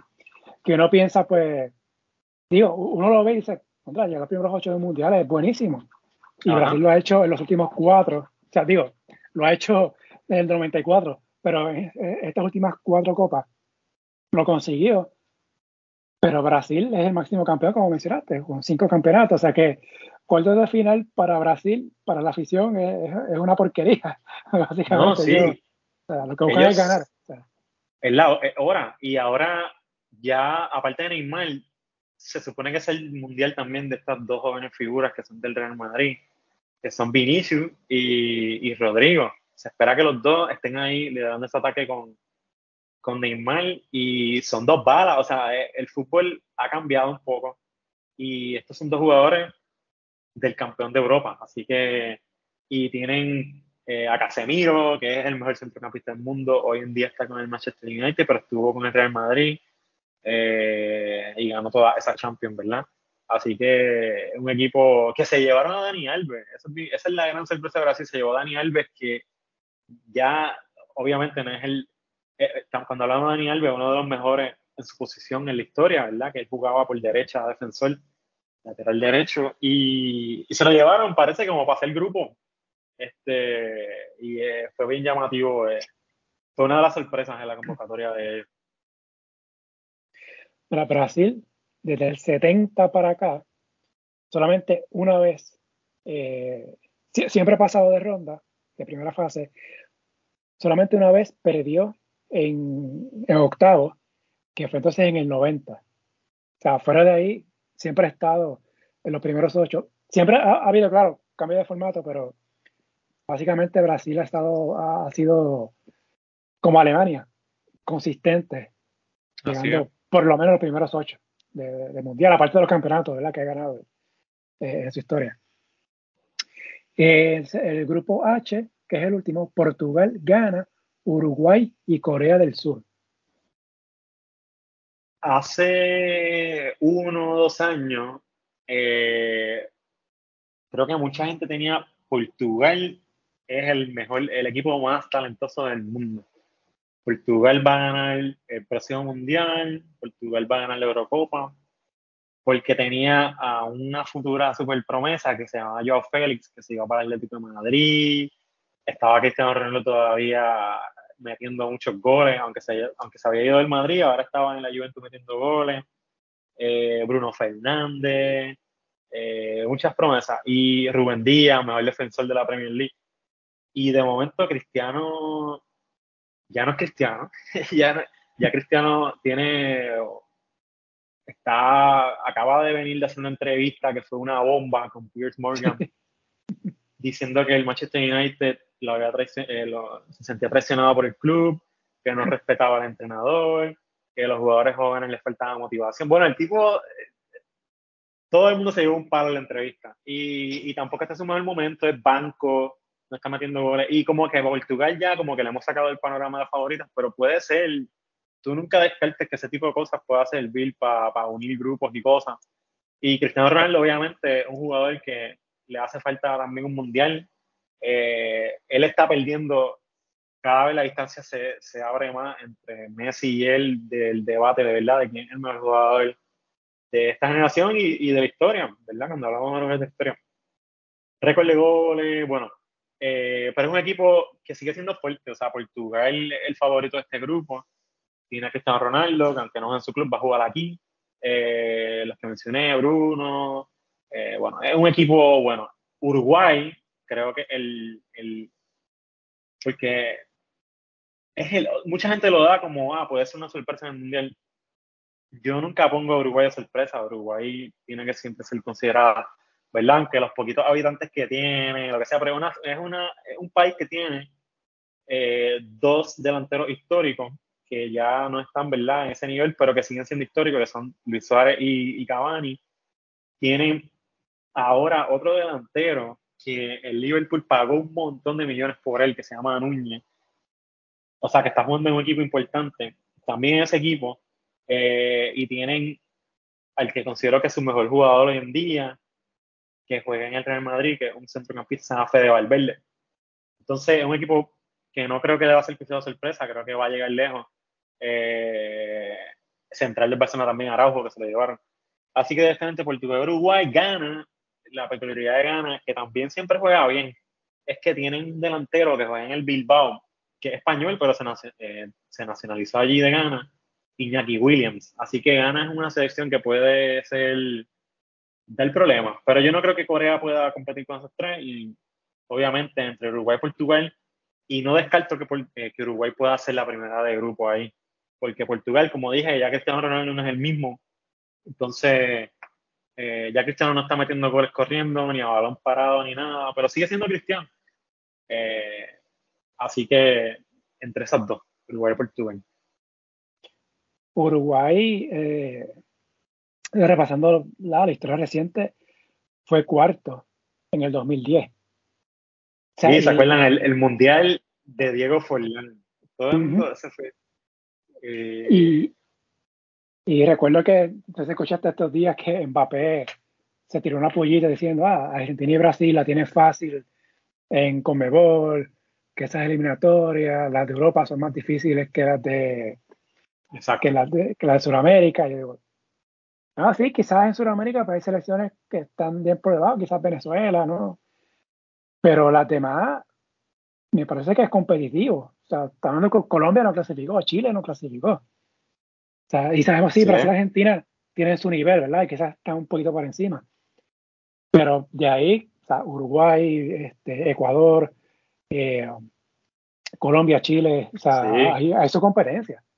Son buenas, son buenas. Este, y ponle, si por ejemplo México compitiera en esa eliminatoria de Conmebol, ¿verdad? Que pasan cinco. México no pasaría, para que tengan la idea, porque ahí tú tienes Argentina, Brasil, Uruguay, eh, bien difícil. Eh, ahora Ecuador que jugó bien, Perú, que lo vimos en aquella Copa América que jugó súper bien, este, y, y, ahora no está. So, nada, definitivamente eh, súper difícil. Sí. Bueno, eso es más o menos ¿verdad? un repaso de los 32 equipos y los, y los grupos de este mundial. El formato es el mismo que llevamos desde el 94, eh, clasifican los mejores dos de cada grupo. Eh, obviamente, ¿verdad? el formato de siempre es fútbol, eh, cuando es en este tipo de sistema, tres puntos por victoria, si es empate, un punto cada uno. ¿verdad? Si pierde, pues no coge puntos, así que por puntos, pues los mejores dos de cada grupo. Eso es lo que pasan a, a octavos, los tres y cuatro pues se eliminan y pues después de ahí, pues eliminación sencilla hasta que llegue la final el 18 de diciembre. Antes de, ir a, antes de ir a los favoritos, Kike, los jugadores a seguir en este mundial, ¿a quiénes tú tienes aquí como, más o menos, ¿verdad? Hemos, mencionado algunos, eh, no sé si quieras repetirlo o, si se repiten o algún otro que se haya quedado. No, mira, yo creo que así viendo los equipos por encima, eh, Inglaterra, jugador a seguir, cuando digo jugador a seguir es que usualmente no lo tienes en el panorama y puede que tenga un gran mundial. Eh, mencioné a Phil Foden, es como esa gran estrella joven del Manchester City, donde está Pep Guardiola y que el City es como hoy en día uno de los mejores equipos del mundo. Eh, el caso de Argentina, más allá de Messi, ¿verdad? Lo que sabemos de Messi, Julián Álvarez puede tener un buen torneo. Julián Álvarez es un delantero que acaba de llegar de Argentina a Manchester City, pero que tiene a Haaland, y dijimos Haaland que se va a perder el mundial, es el mejor delantero del mundo. Eh, pensaba como que si estás con Haaland no vas a jugar y sin embargo es tan bueno que estás jugando con Haaland al mismo tiempo a veces. Eh, y puede ser también una, una figura importante. Eh, en el caso de Francia, la que tenía era Nkunku y, y se va a perder el, el, Mundial. En el caso de España, definitivamente hay que ver a Pedri. Pedri es como el, hay muchas comparaciones de, aunque no necesariamente son iguales, pero eh, ese perfil de, de Iniesta. Eh, y, es como el gran... Y Gaby también, Gaby fue un jugador que, que Luis Enrique puso de la nada a jugar en la selección española cuando todavía ni siquiera jugaba en el Barcelona con Cuba, que es indiscutible para él y es un niño. Entonces, eh, ese centrocampo de, de, España va a ser prácticamente el Barça, va a ser Busquets con Pedri y Gavi posiblemente. Así que tener en cuenta a Pedri y Gavi. Eh, en el caso de Brasil, eh, hay un jugador más allá de Vinicius y Rodrigo que los mencionamos, Anthony del Manchester United. El United pagó un montón de dinero por él. un atacante que juega por, por la banda derecha, súper bueno. Y yo creo que ya esas son las claves de jugadores así que tenemos que tener en cuenta. Obviamente, los Neymar, Messi, Mbappé, esos apuntan como las grandes figuras. El caso también de, ese delantero que te dije de, Uruguay, aparte de Luis Suárez y, y Cavani, que es Núñez, que está en el Liverpool joven también. Así que yo tengo el feeling de que vamos a tener un, buen mundial. Recuerdo que la otra vez que hablamos para el último mundial, cuando hablamos de los jugadores jóvenes, mencionaste Mbappé. Y fue de los jugadores principales y ya vemos lo que se ha convertido. Eh, yo diría que el, el, Mbappé puede ser de, de, este mundial, no es la misma posición, pero se habla mucho, mucho, mucho de él. Es un centrocampista que tiene Inglaterra, que va en el Dortmund, se llama Bellingham. Eh, se habla que ese es como el gran jugador que todos los clubes van a estar esperando por él. Eh, Bellingham puede que sea el, el Mbappé de, que puede ser que tenga un super gran mundial y entonces recuerden, todavía las ligas están jugándose, entonces que uno de estos clubes pueda comprarlo. Y Foden, que es como ese gran jugador joven inglés de esa generación nueva inglesa y puede definitivamente. Pero lo que dijimos de Vinicius también, Vinicius, lo que pasa es que ya hemos, hemos visto a Vinicius ganar la Champions eso, pero todavía no hemos visto brillar así en un mundial y puede también ser el del. Bueno, repasando los mundiales que se han celebrado hasta la fecha, eh, los campeones, Brasil, que lo hemos mencionado, cinco veces campeón. La última vez que ganó fue en el 2002. Alemania eh, tiene cuatro. Eh, se le suman los de Alemania Occidental y después que se unieron las dos Alemanias. El último fue 2014. Italia también tiene cuatro. El último fue 2006. Argentina, Francia y Uruguay tienen dos cada uno. Argentina la última vez fue en 86, Alemania es el campeón, en el 2018. Uruguay ganó el 50, que o sea, fue el último en el 50. Entonces, Inglaterra y España, que tienen uno cada uno. Eh, Inglaterra, lo mencionamos en el 66 y España en el 2010. Y que la gran pregunta, lo que muchos quieren saber, los favoritos para este mundial. Yo sé que es difícil, es difícil porque eh, es un torneo corto, eh, eliminación sencilla, luego que pasa a la, segunda ronda en adelante, aquí la pierde te elimina. Aquí, ¿verdad? Viene la crueldad de los penales, si el juego está empate y sigue empate en el tiempo extra. Así que hay, hay muchas cosas que pueden pasar.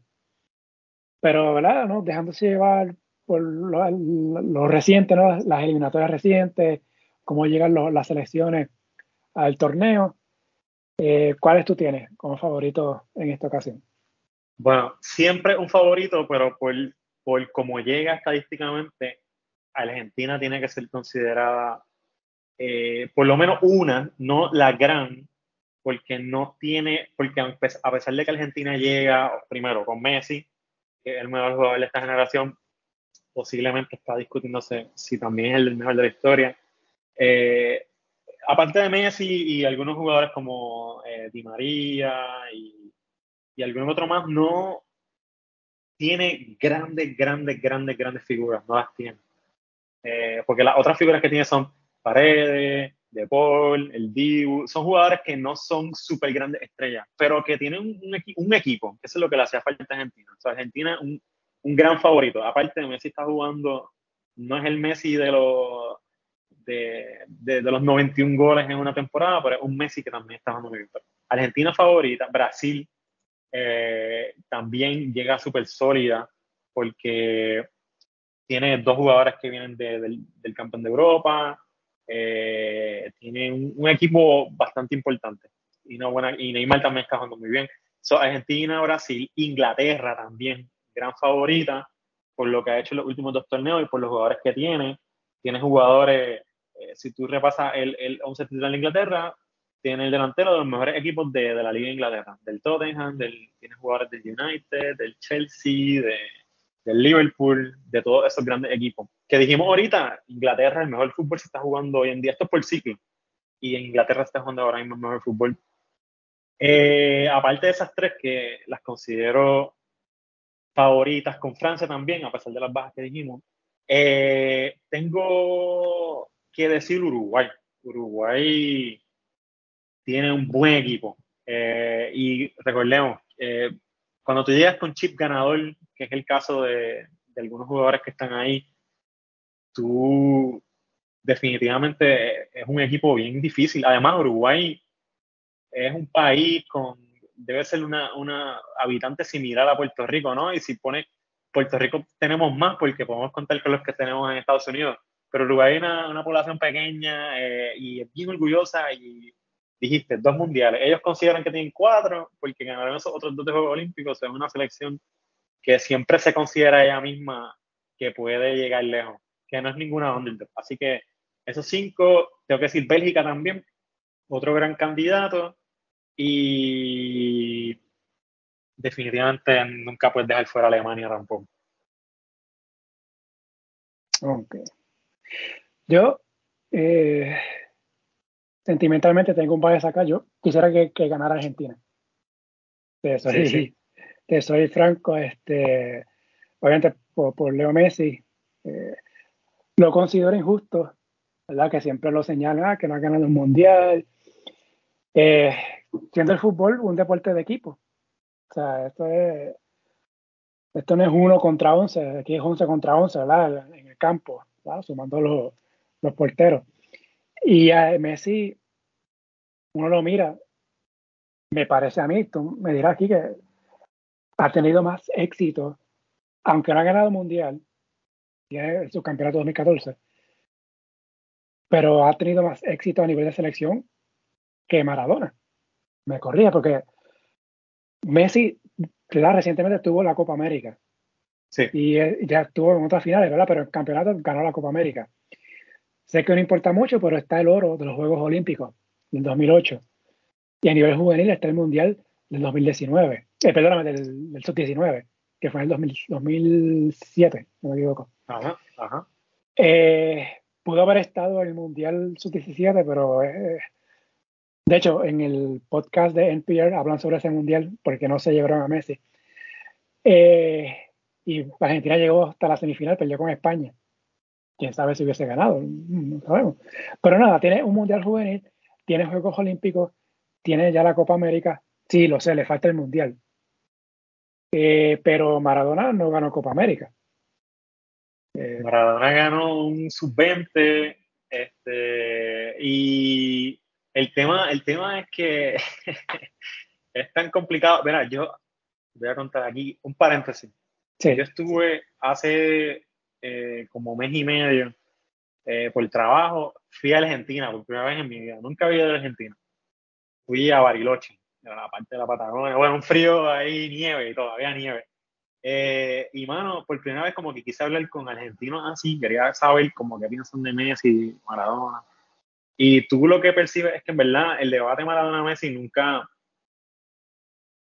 como que nunca ha sido fair, porque Maradona es otra cosa, trasciende más allá, ¿verdad? Allí para los argentinos. Y especialmente el contexto de ese mundial que ganaron, que, ¿verdad? Fue el único mundial que han ganado, aunque estuvieron cerca después. Eh, pero es el mundial que, que lo ganaron cuando no eran favoritos, cuando Maradona ya, cuando Maradona estaba, eh, se había ido del Barcelona, porque no, como que decían, ah, es muy talentoso, pero no, y entonces va el Napoli y triunfa ahí en el Napoli. Y lo ganan. ¿Y cómo ganan? ¿Y a quiénes le ganan el camino? Le ganan a Inglaterra cuando poquito había pasado el tema de las Malvinas, etcétera. Y para y ese debate, pues, pero sí, eh, pero ¿sabes la diferencia, Marcos? Que esta vez ah. sí parece que Messi ha unido mucho más que antes.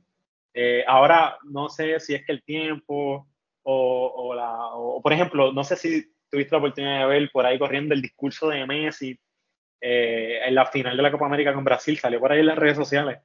Y no, no lo he visto. Sí, tienes que verlo y los que nos escuchan tienen que verlo. El, yo nunca he visto a Messi, porque Messi es un tipo callado, así. Sí. Y, y no, pero nunca he visto el Messi capitán así hablando y sabe, un discurso de él antes de que empiece el juego contra Brasil. Y súper motivador.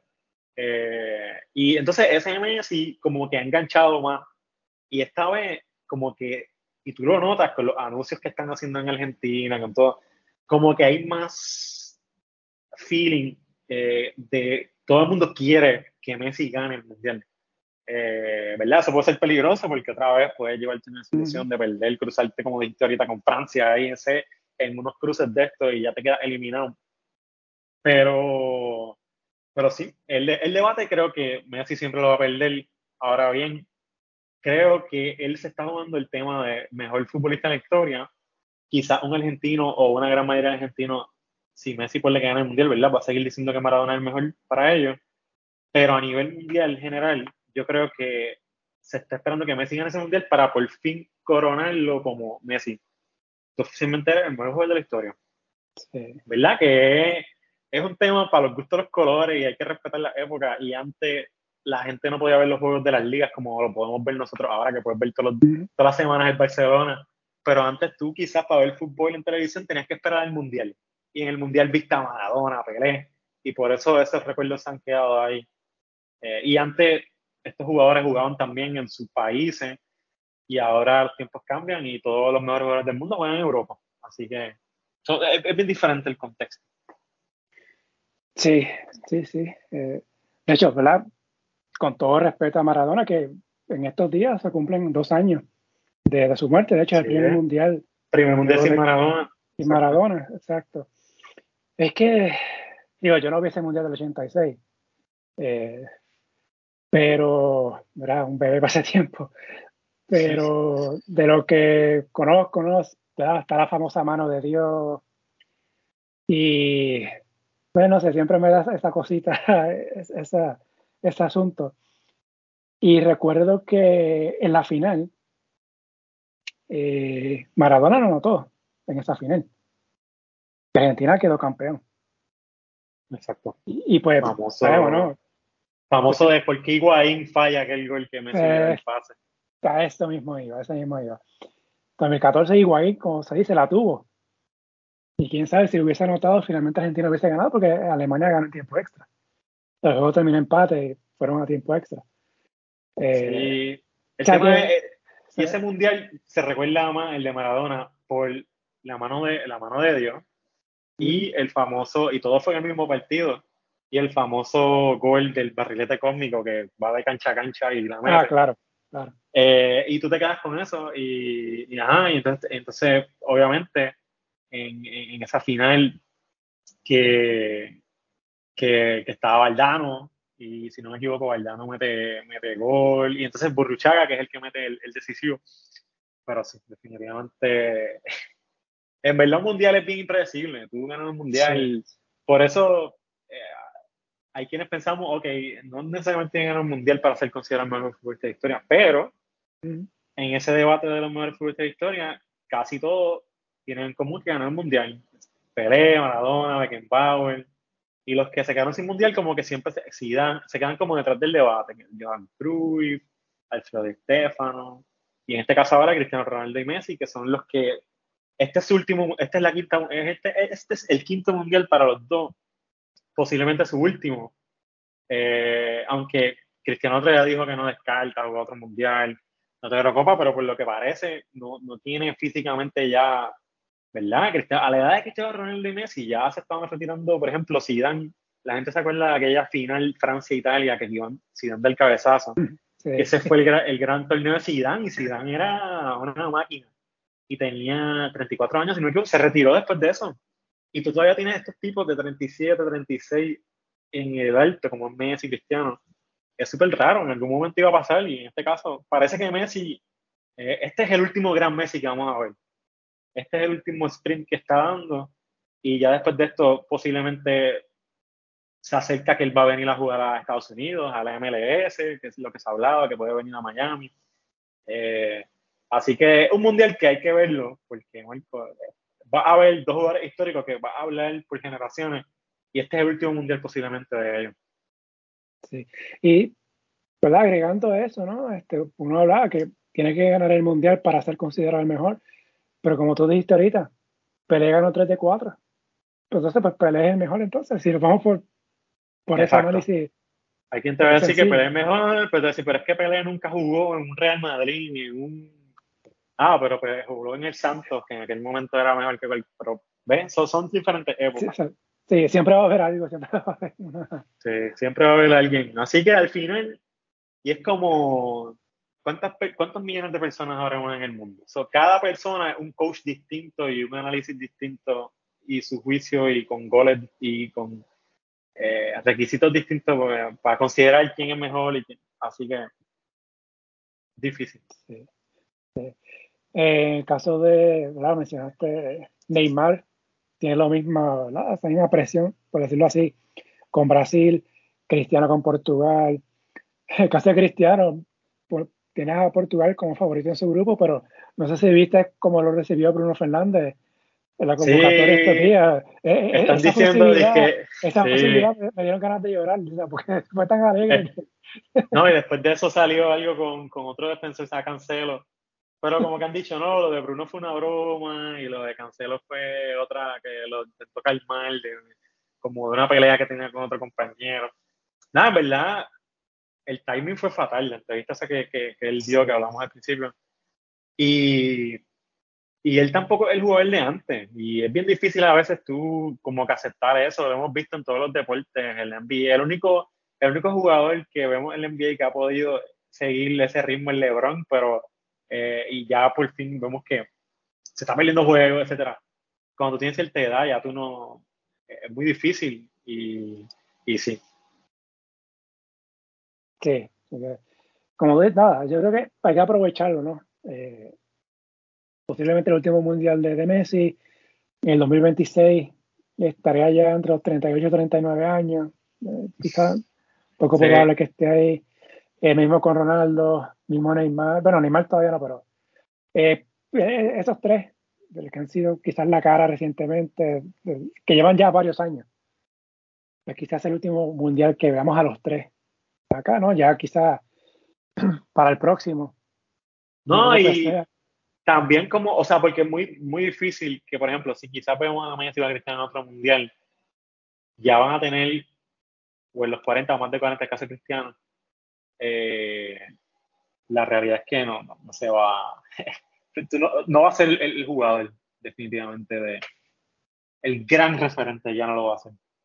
Como ahora. Iba, a, te iba a comentar algo de Messi rapidito por último. En el podcast que te mencioné de NPR, de la última copa, en uno de los primeros episodios, cuando, o sea, Messi debuta con la selección en mundial en 2006 y, ¿verdad? Estado de en adelante. Y Argentina pues no estaba, no estaba ganando, o sea, no estaba ganando ese título grande con, con la selección adulta, o sea, Messi con la selección adulta. Y había mucha gente de estos fanáticos absurdos, decían, no, Messi no es argentino, Messi es europeo, porque se fue, ¿verdad? Desde bien niño a, Barcelona, ¿no? Tenemos esta historia. Messi pudo haber jugado por España. Así es. Quizá, quizá Messi ya tuviera un mundial, probablemente con España. Pero optó por jugar con Argentina, o sea, como que. Porque siempre se sintió argentino y. Claro. Pero sí, pudo jugar por España, pudo haber tenido ese mundial de España y España pudo haber seguido ese dominio claro. en Messi. Claro. Que nada, pero eso. Nosotros somos por igual. Yo sé que esa discusión la va a tener los argentinos ¿verdad? mucho más airada y pues eso será por años y por años y por años y por años de quién será el mejor. Pues. Eh, Quique, este mundial es el último con 32 selecciones. Así es. El próximo sube a 48. Tuvimos 32 desde Francia 98. Antes de eso, de España 82 para Estados Unidos 94 fueron 24. Antes de eso el máximo era 16. Hubo uno que otro que tuvo 13. Ahora 48 en el 2026. Eh, lo hablamos al principio antes de grabar. Me parece un exagerado ese número. Eh, obviamente sabemos que todo esto se traduce en dinero. eso es claro.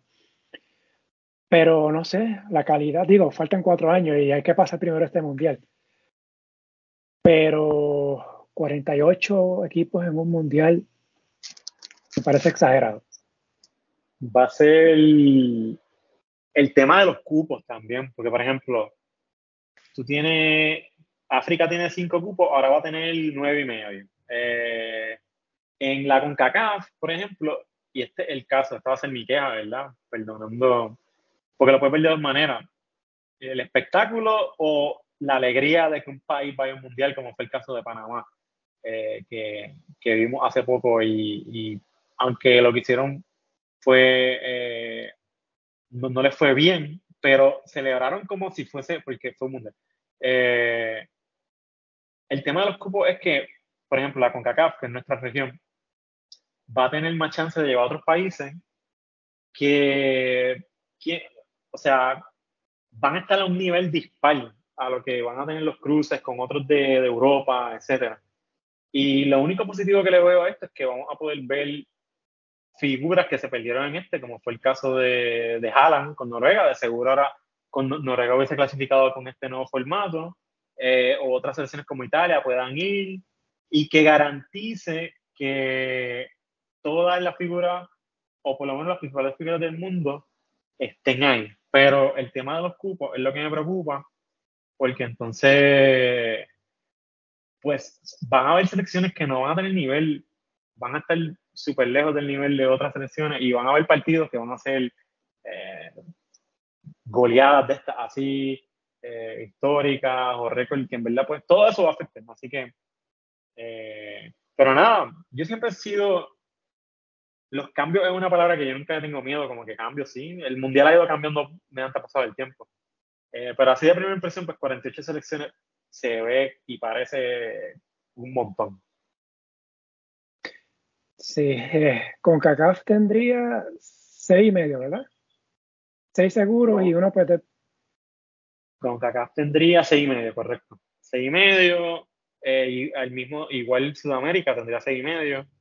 Eh, lo comentaría entonces en este caso Asia, que doblaría el cupo prácticamente. Ya te encontrarías como con ocho equipos asiáticos. Y, y África, que aumentaría también a casi 10. Eh, Oceanía tendría uno seguro. Exactamente. habría uno seguro para, para el próximo. El caso con CACAF, obviamente mencionamos, porque ahí está Puerto Rico. Eh, no, seis, cuando decimos seis y medio, es que son seis seguros, los, los mejores seis y habría un espacio adicional que se disputaría un repechaje. Pero de esos seis, eh, tienes tres que ya están separados. Exactamente. Que son Estados Unidos, Canadá y México, que son las sedes. O sea que habrían tres para el resto. Así es. O sea, tres plazas directas para 32 elecciones. Así que pues, ¿verdad? yo sé que siempre sale este tema, que menos que tú lo has visto, ¿verdad? Cada cuatro años, porque Puerto Rico no está en el Mundial, qué tiene que hacer Puerto Rico para, para estar en el Mundial, este, etcétera, etcétera. Eh, o sea, que se aumenten las plazas para el próximo no, no es garantía de nada. Eh, bueno, mira, primero, antes de preguntar Puerto Rico en un mundial, eh, etcétera, Puerto Rico primero tiene que enfocarse en competir en estos torneos, que no vamos tampoco, eh, centroamericanos o panamericanos. Eh, eh, tratar de competir la Copa Oro, que tampoco hemos podido llegar a esa copa. Eh, así que, pero volvemos, o sea, es difícil porque tú no tienes una base, no tienes clubes, eh, tú tienes clubes, sí, aquí hay clubes, pero no tienes clubes que están fogueándose con nivel bueno, que tus jugadores puedan... O sea, aquí la única esperanza de son estos jugadores que están en una universidad o están en una universidad y ahí han dado el salto a, a no a MLS, viste, tenemos uno o dos en la MLS, eh, mediante ha pasado el tiempo, ha pasado eso, pero es muy difícil, o sea, antes de el mundial tenemos que primero empezar abajo, y por lo menos ahora, la selección esta de Puerto Rico eh, eh, masculina, porque la femenina sí que ha logrado un poco más que la, que la masculina, la femenina la ha ido muy bien con esta generación de Karina. Y estuvieron en preolímpico, ¿no? Estuvieron en preolímpico, bueno, contra Estados Unidos y todo. Eh, la masculina tiene, ahí, ahí se ven cosas buenas, muchos jóvenes buenos ahora. Eh, primero vamos a enfocarnos en eso, vamos a ver, ah, Puerto Rico va a jugar del 2026, imposible. Eh, aunque en el deporte no es imposible, ¿verdad? Pero Puerto Rico primero debe aspirar a ese tipo de torneo y entonces pensar, ah, podemos mundial. Puede haber gente que diga, ah, Puerto Rico nunca va a estar en un mundial de verdad. Eh, Jamaica tuvo un mundial, Trinidad y Tobago, Panamá. Si ellos pudieron, Puerto puede también. Cuba, estuvo en un mundial y la gente no recuerda porque fue, imagínate, Cuba estuvo en un mundial, entonces, sí, ¿por qué no? Al final, FIFA lo que busca es eso, por eso están expandiendo los equipos, que cada vez haya más países que, que participen en el mundial. Claro. Y pues la federación local, sabemos lo que ha salido recientemente, el asunto del desafiliación o no del Comité Olímpico, que eso pues todavía se está, se está hablando. Eh, de lo último que viste en riesgo la participación de la selección femenina en los Juegos Centroamericanos y del Caribe, de San Salvador. Que eso sería un golpe, que es lo que tú estás mencionando. E, esos torneos, entre comillas, pequeños. O si no jugamos ahí, ¿cómo vamos a aspirar a estar en un mundial? Ya sea masculino o femenino, no importa. O sea, y eh, lo, lo llevo al baloncesto un poquito, ¿no? Este, es como la gente quiere estar en el mundial y que esté, esté en el mundial y llegar a los primeros 10. Pero si a nivel de América te conformas con estar sexto, pero quieres a nivel mundial estar en los primeros 10, eso a mí no me cuadra. O sea, da, da, los pasos en tu región, en tu continente, y para eventualmente aspirar a llegar a lo más grande, ¿no? En el caso mundial, ¿verdad? en el caso del, fútbol, pues es un mundial. Pero ah, veremos. Este, yo Mira, yo creo, yo creo que la, las nenas, puede que las chicas pueden, y que las, de hecho las chicas son bien activas siempre también, peleando por sus derechos y siempre sí. eh, no la aguantan uno en la federación, en verdad, y así que, así que tiene que ser. Eh, ellas tienen más chances de llegar a un torneo de ese nivel primero que los varones. O sea, todavía falta mucho, mucho tiempo eh, para que el, para irnos mentalizando de, de cómo de cómo esto. Sí. Pero nada, ya saben que pues, siempre saben esas notas cada cuatro años. Este, me imagino pues si habrá, si hay una bandera de Puerto Rico colada en, un estadio en Qatar, pues. Siempre, siempre la hay. Siempre. Pues sabemos que esa va, a ser la nota del día y de portada en de acá. Eh, no importa cuál sea el juego que haya, si una bandera de Puerto Rico, pues esa, esa va a ser la portada para siempre decir que Puerto Rico estuvo en el Mundial presente, así que pues. bueno, este, nuestra representación va a ser Osuna. es nuestra... Que de hecho, muchos artistas, eh, el oso, exacto, muchos artistas han declinado, Duaripa, Shakira, han declinado, han declinado eh, participar de este evento por, por lo que hablamos al principio este, por el tema de los derechos humanos. Pero nada, bueno, repasando el Mundial, como mencionamos, empieza el domingo. Eh, solamente un juego, como ha sido la tradición, ¿verdad? El local de caso Qatar, obviamente Ecuador. Eh, la ventaja de que sea en Qatar, pues en parte los horarios, ¿no?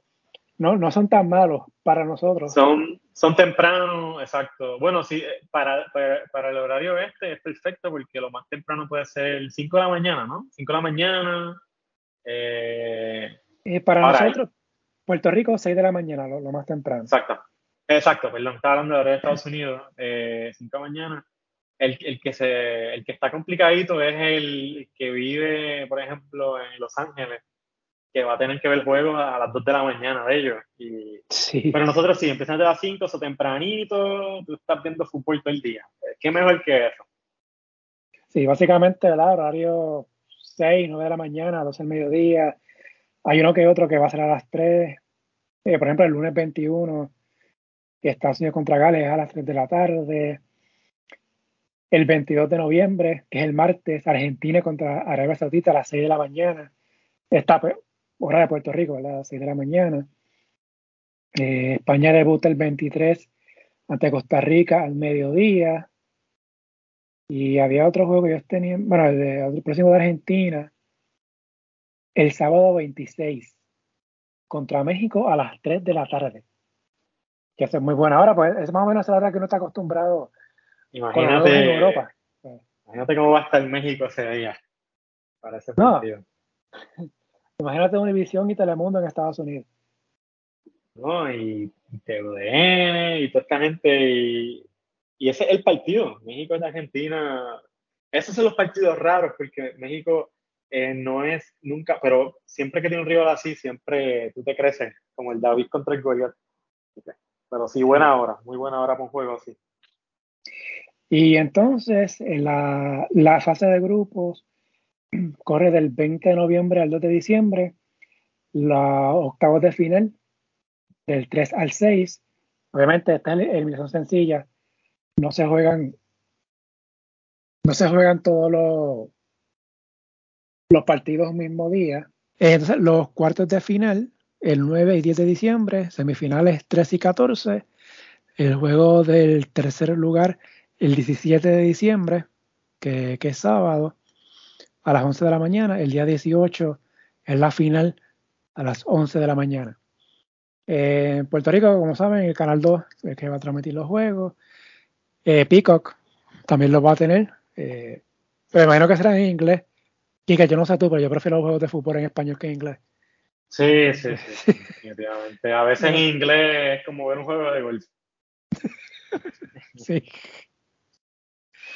Así que nada, la, la, gran fiesta del fútbol pues comienza el, el, domingo hasta el 18 de diciembre y pues después de ahí pues vendrán otra vez las ligas de los distintos países que han tenido que hacer una pausa ahí larga. Este, ¿No sé que algo más que, que, se nos quede para entonces?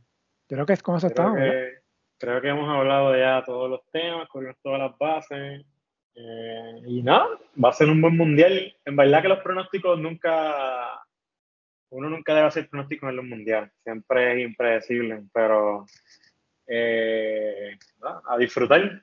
Que, hemos esperado un poquito más del usual para este mundial. Sí. Así que nada, está, estaremos pendientes a lo que pase. Eh, Quique, te quiero agradecer nuevamente por repetir esto, ¿no? De hacer una previa. La tradición previa. La tradición previa.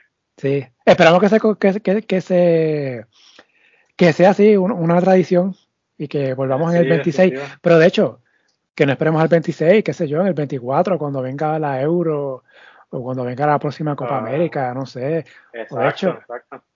O de hecho, Quique, le mete el básquet. O sea, podemos hablar de básquet también. Sí, los donde Reyes Talen que no saben, siempre. alguien me preguntó otro día, ¿cuál es tu deporte favorito? Eh, ¿El fútbol o el baloncesto? Yo le dije el béisbol. Me dijo, ¿cómo? so, en verdad a mí me gusta todo. Este, así que, claro, lo que sea. Así que aquí que obviamente tus redes para gente que va a estar ahí activo eh, cuando empiece el mundial. Sí, Kike Bartolomé, este, y en, me pueden también leer en espndeportes.com, que ahí voy a estar de seguro haciendo un par, de análisis de lo que esté ocurriendo y, y, de alguna excepción o sorpresa que pase. Sí, pues ya saben dónde conseguir aquí. Kike, una vez más, muchas gracias por haber estado acá. Gracias a ti. Ya no hablaremos en la próxima a ver en qué escenario estamos. Nuevamente, gracias a Kike por el tiempo. Recuerden seguirlo en sus redes y pendientes a su cobertura en ESPN. Como siempre les recuerdo, el podcast está en la mayoría de aplicaciones, Apple, Podbean, Spotify, bajo el nombre En la Pintura Deportes. Cualquiera de ellas me pueden escribir para sugerencias críticas también está el correo en la pintura deportes at gmail.com, las redes Facebook e Instagram en la pintura deportes, Twitter at pintura deportes y la página web en la pintura deportes.blogspot.com. Gracias por la sintonía y hasta la próxima.